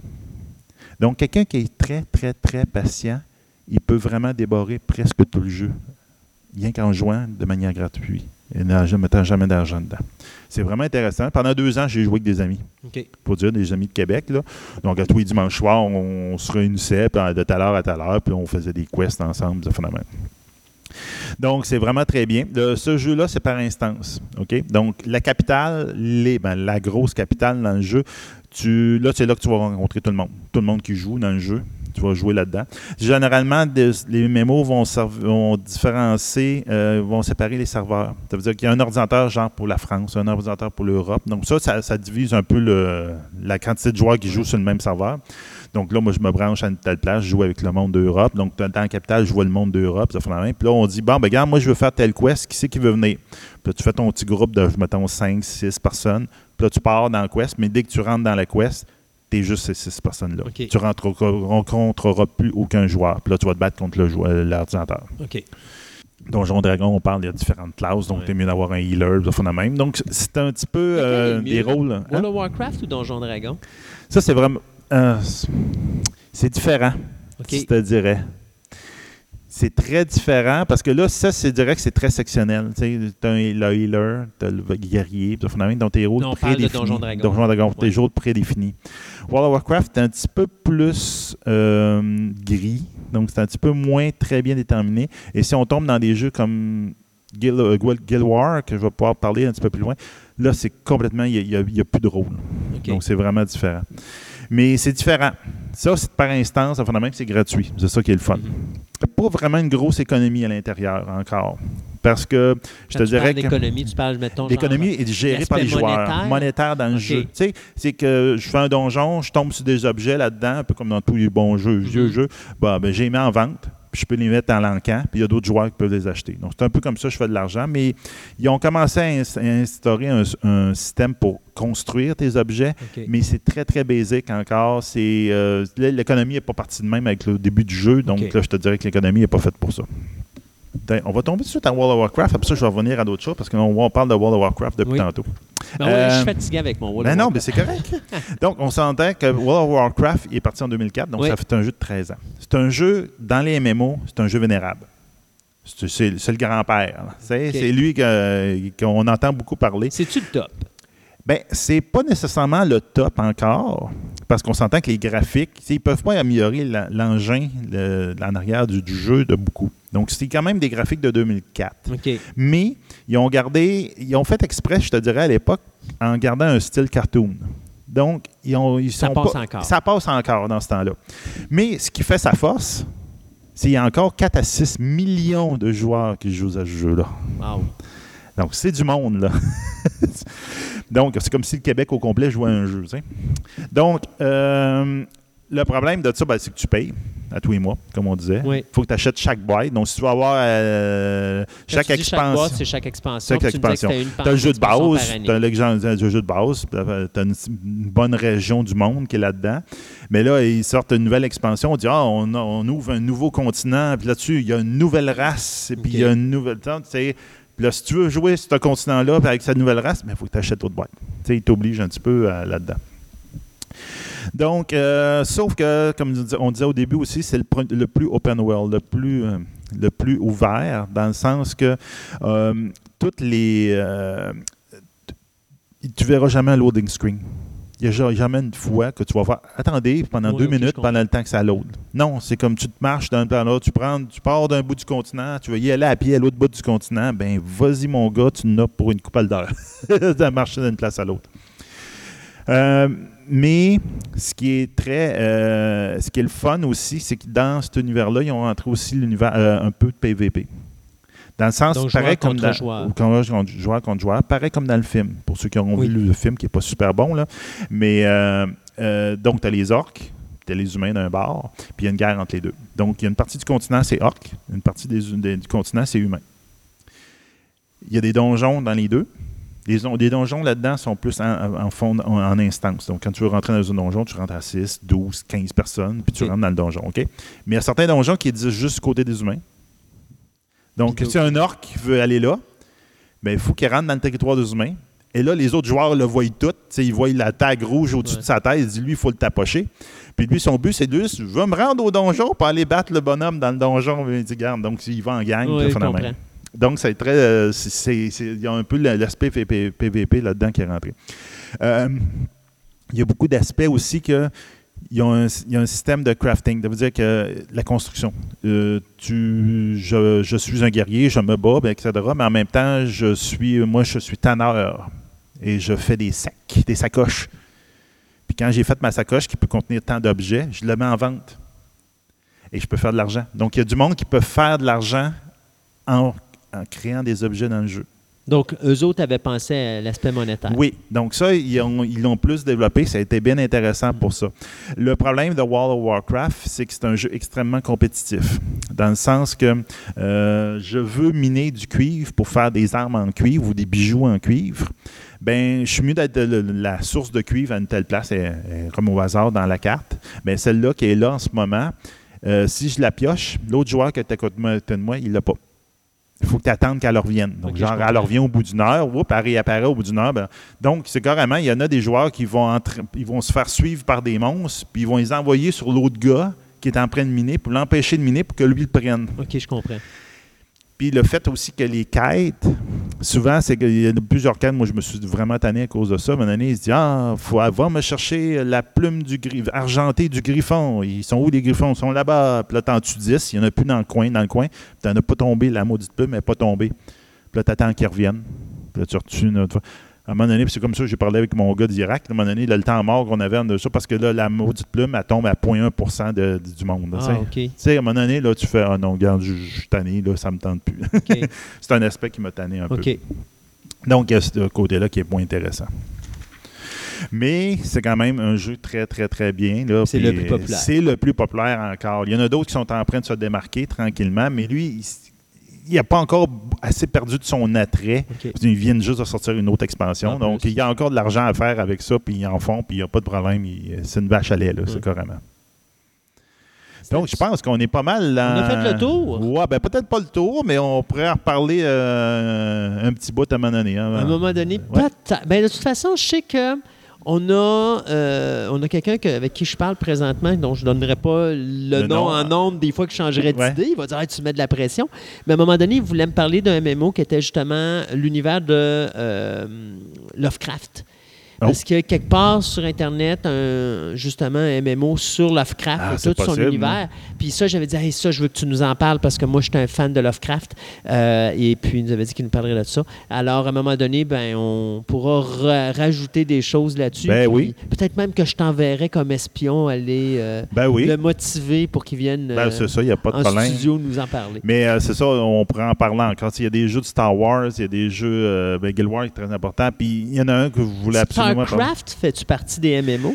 Ben, on pourrait s'empter que StarCraft, comme tel, c'est vraiment un MMO style PVP. Non, ben, on s'entend que il y a une partie très très que tu, joues sur ton ordi là, tu, joues tout seul contre l'ordi mais à un moment donné tu peux te loguer sur un serveur puis là tu peux te battre contre d'autres joueurs. à ce moment-là, on peut on peut le considérer comme un MMO mais euh, en PVP donc un contre un là, OK. Mais on essaiera voir de mettre sur la page Facebook peut-être un lien ou quelque chose pour dire à peu près tout ce qui peut exister en, MMO. Je suppose qu'il doit y avoir un endroit où est-ce qu'ils doivent mettre les liens des différents types de MMO. Ouais, ben ça change tellement. C'est très, très variable. Mais Là, je vais prendre plus de temps. Il y a une petite chose. Vas-y, vas-y. On va y aller une fois. Oui. On s'entend que je peux t'en parler d'autres. L'avantage de Fantastica, c'est que c'est nos ondes à nous autres. qu'on n'est pas obligé de barrer ça, là. Ouais, il te reste cinq minutes. Il te reste cinq minutes. OK. Oh, c'est sûr que je pourrais te parler de Guild War. Moi, j'adore Guild War, mais bon, ça, regarde, c'est un jeu que tu achètes un jeu. Tu achètes le jeu, mais tu payes plus après. Puis ils font des updates à tous. En tout cas, c'est vraiment bien pour ça, mais bon, ça, on peut en reparler, mais juste de lui.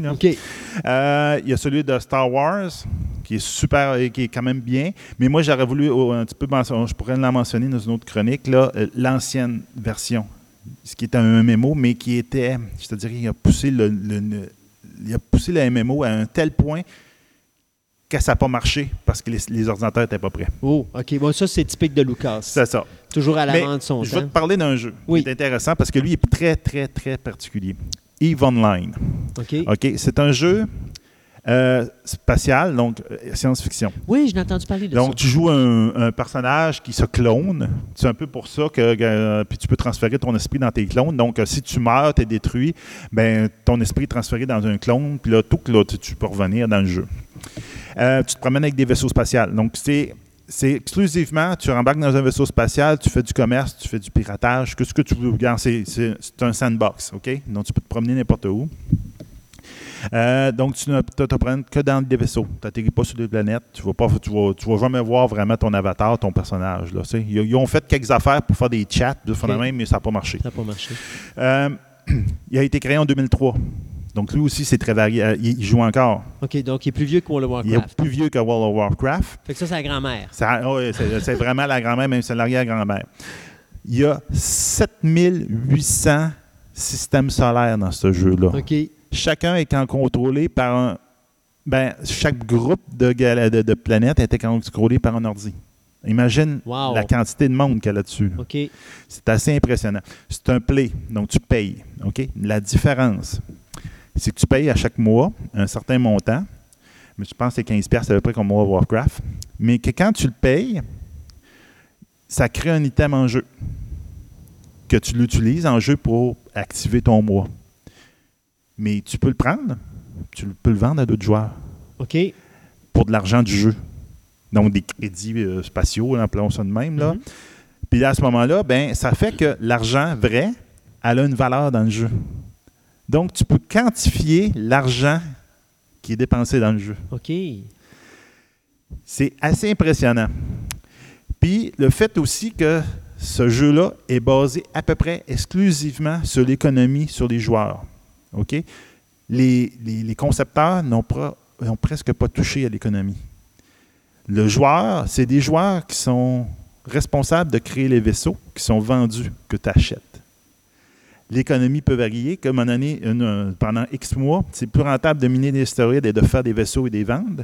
Puis à un moment donné, il y a un crash économique, il y a trop de vaisseaux sur le marché. C'est plus rentable de défaire le vaisseau puis de récupérer les matériaux pour pouvoir les vendre. Wow! Ah, c'est normal À un tel point qu'il y a des doctorats qui se sont faits dans cet univers-là parce que c'est un micro-climat, un micro-système, un micro-univers qui reproduit extrêmement bien notre univers à nous autres.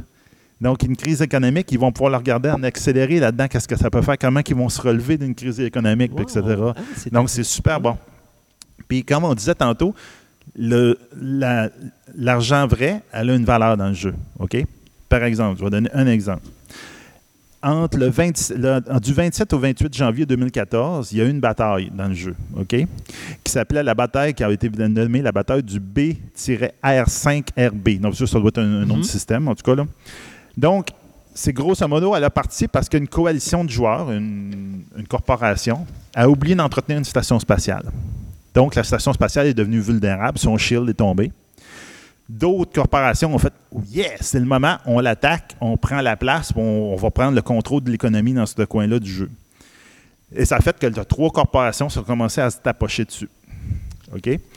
Euh, donc, une, c'est une Russienne. Ils ont vraiment des, il y a vraiment du monde, des Russian Corporation, puis c'est vraiment des Russes. puis la bataille a suivi, a duré deux jours deux, jours non-stop. On s'entend. Il y a du joueur 24 heures sur 24 là, qui jouait. Il y a du monde là-dedans. Ça allait impliquer 5000 chips et 7548 joueurs qui se sont approchés dessus. Puis il a été estimé par la compagnie qu'au nombre de vaisseaux disparus durant cette guerre-là, ça a coûté entre 300 et 330 000 dollars en valeur de jeu. Ben, c'est pas beaucoup pour un vaisseau, là. Les vaisseaux coûtent pas cher. Non, mais là, c'est parce que on s'entend que ça coûte 15 pièces qui est vendu une couple de millions de crédits dans le jeu. Donc, c'est comme ça qu'ils l'ont estimé. OK. Wow. Tu sais, ça, ça donne des valeurs au jeu que tu fais. Ils sont malades, là, tu sais. C'est vraiment le fun. C'est ça, puis là, tu peux faire tout ce que tu veux dans ça, le jeu. Ça, tu vas nous en faire une chronique là-dessus. Ben, sais-tu quoi? On vient de créer aujourd'hui une nouvelle chronique. Ben, c'est ça, là, ça, ça, je peux te parler de ce jeu-là. Là, c'est... Le MMO. Ouais. Alors, on va faire, à un moment donné, on parlera d'un MMO. En particulier, puis on pourra faire ça. Oui, non, ça serait le fun parce que je pense qu'il y a beaucoup de choses à, couvrir. Puis, il y a des gens peut-être qui vont commencer à, s'intéresser à ça, qui vont vouloir peut-être aller chercher différents MMO. Fait que. Mais là, Sébastien, ouais, ouais, toc, toc, toc, le syndicat des autres chroniqueurs est là à la porte. Il me dit, fait des grimaces pour dire, hey, arrête ça là, les autres, ils veulent parler. Alors, on arrête ça. Mais un gros merci. Puis de toute façon, comme je te dis, on va reparler d'autres choses. Là, euh, oui, oui, mais je pense que ça va valoir la peine de faire un ou deux jeux par chronique, quelque chose de même, de se concentrer. Oui, exactement. je suis d'accord avec toi là-dessus.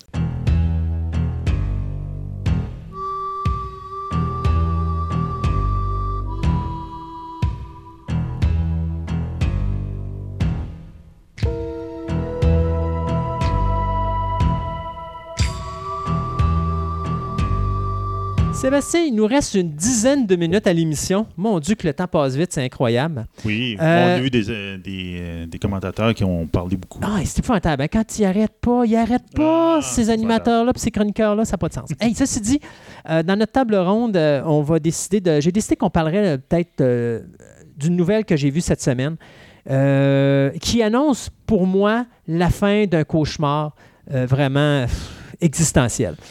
IMAX a annoncé cette semaine qu'il mettait un terme à la présentation de films 3D. Ce qui est important dans cette nouvelle-là, c'est qu'il n'y a pas si longtemps que ça, il y a quelques semaines, voire quelques mois, les compagnies de production de télévision ont annoncé que l'année 2017 marquait la fin de la production des télévisions 3D. Ça, ce que ça veut dire, en un beau mot, le 3D, ça s'en vient à sa fin.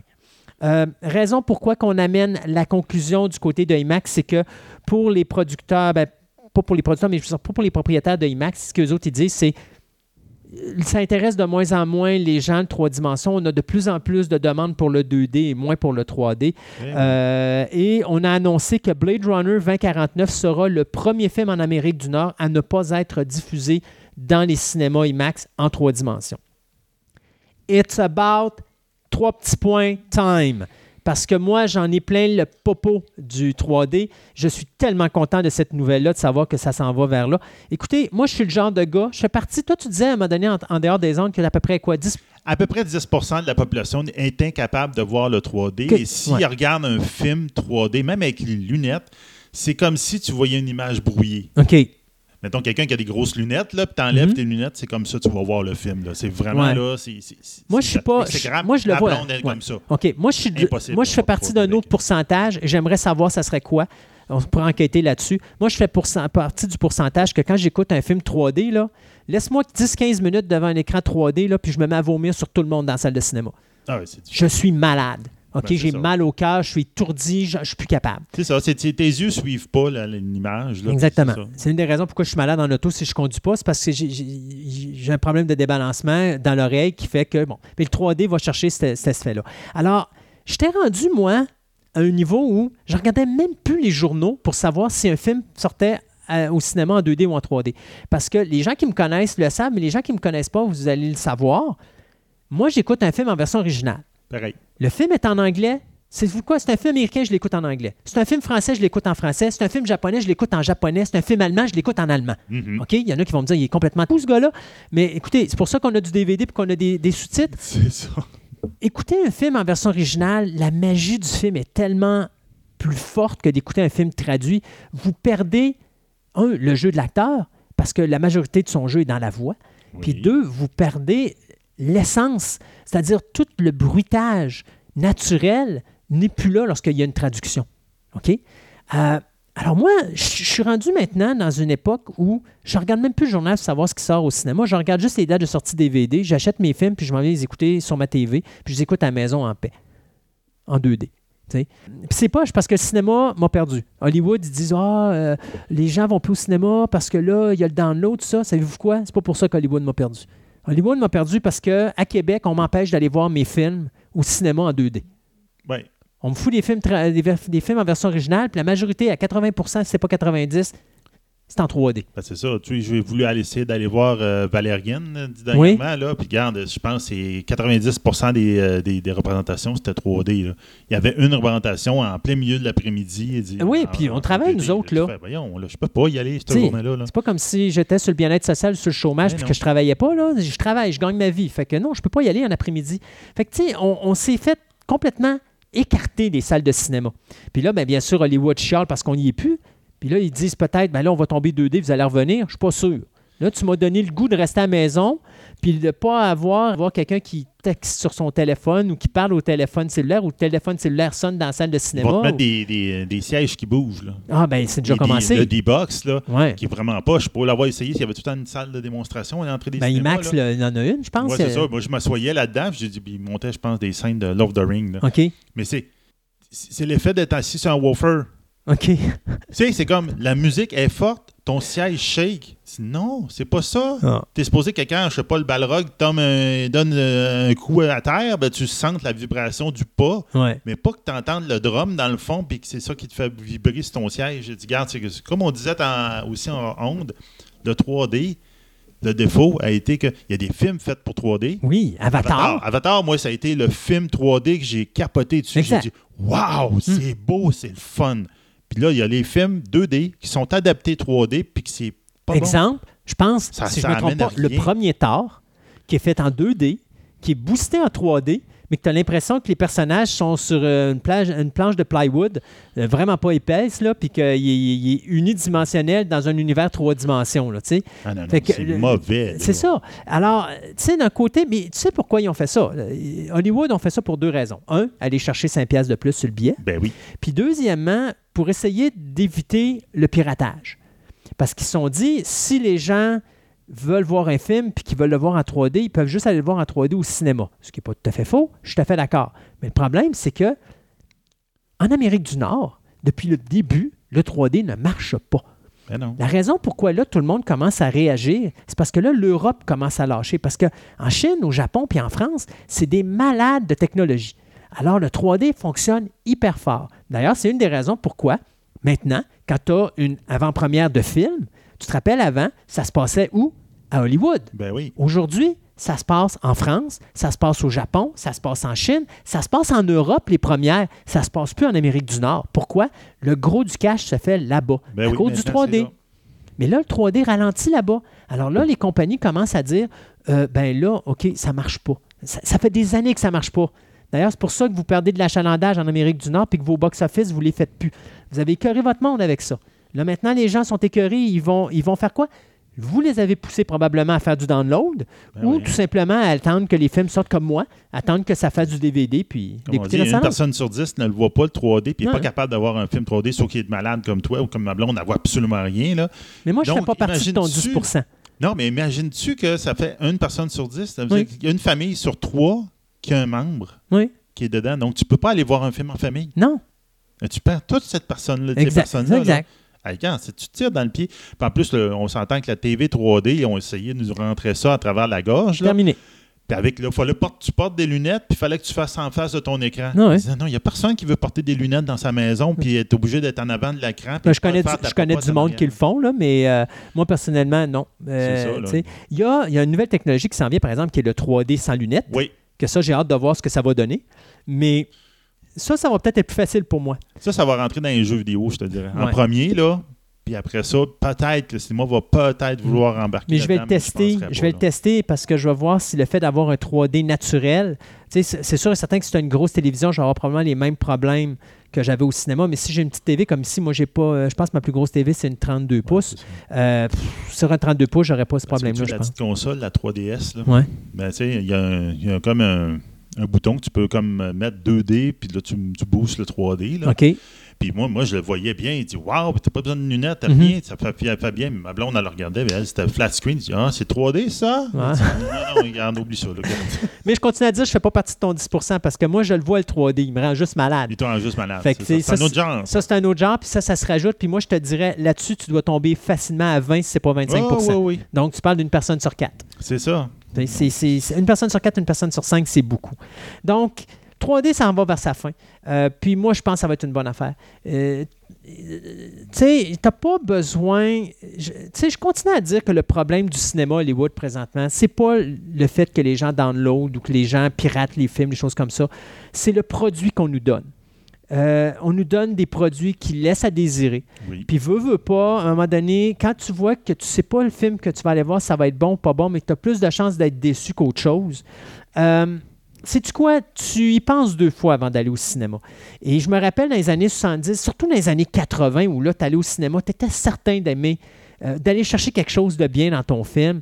Tu avais des acteurs vedettes. Tu n'as plus d'acteurs vedettes aujourd'hui. Tu n'as plus du Paul Newman, tu n'as plus du Robert De Niro en bonne santé. Tu n'as plus du Al Pacino en bonne santé. Tu n'as plus du Steve McQueen. tu n'as plus du George Kennedy que tu vas là au cinéma puis que tu pars à rire parce qu'il va sacrer comme un chartier, mais que c'est drôle à mourir. Clint Eastwood est sur, il est sur la fin aussi. Tu n'as plus de gars de même. Alors, veux, veux pas.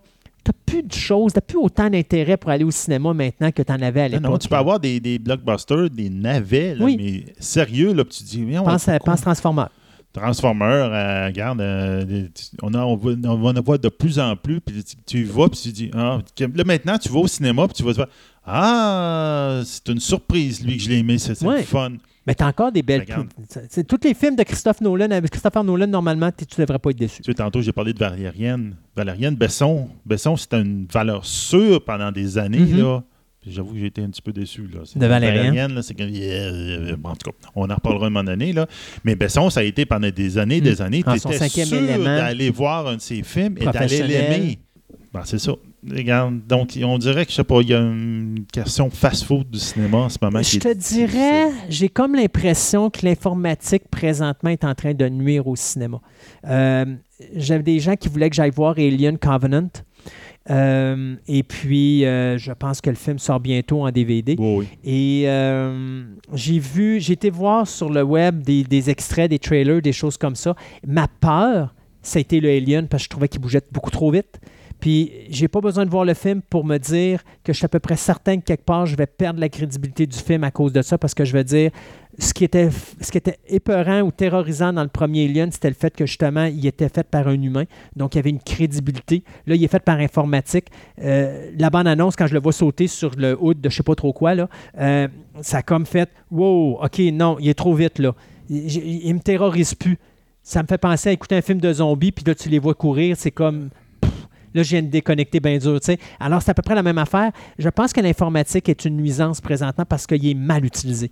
Euh, tu l'utilises pour amener quelque chose qui va rajouter à l'histoire, mais tu peux pas faire en sorte pour rajouter comme un intérêt pour que les gens soient plus Ben, excités ou quelque chose du je genre. peux donner l'exemple des Star Wars. Hmm. La, Oui.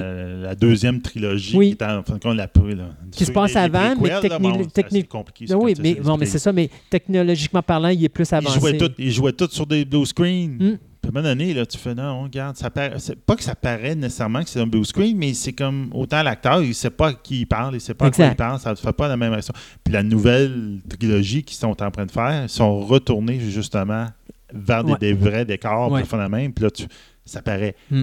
Même si on, on s'entend que peut-être la qualité n'est peut-être pas là par rapport aux anciens ou aux premiers, là, mais la magie n'est peut-être pas là, mais ça fait rien. Là, c'est comme l'idée. le, le- le look, Ouais. le- ton esprit, c'est, c'est- c'est mieux. Mais regarde, je te finis ça là-dessus. Star Wars, la cantina et la scène du palace de Jabba. Tu as deux, t'as- deux endroits où tu as de la musique, Oui. choses comme ça. Lequel est le, est le mieux, d'après toi? Celui d'épisode 4 ou celui d'épisode 6? On s'entend que l'épisode Ouais. 4 était loin d'être meilleur. Hein? Ouais. Puis c'est quoi? La majorité sont joués par des humains.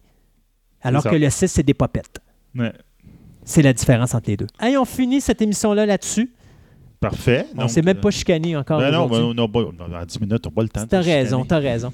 Euh, On se dit à une prochaine émission de Fantastica. Comme je vous disais, la prochaine, c'est la fin du premier cycle des chroniques. Donc, encore des nouvelles chroniques qui s'en viennent. Ça va être les dernières. Après ça, on recommence. Donc, euh, manquez-nous pas. Puis, félicitations aux 500e auditeurs.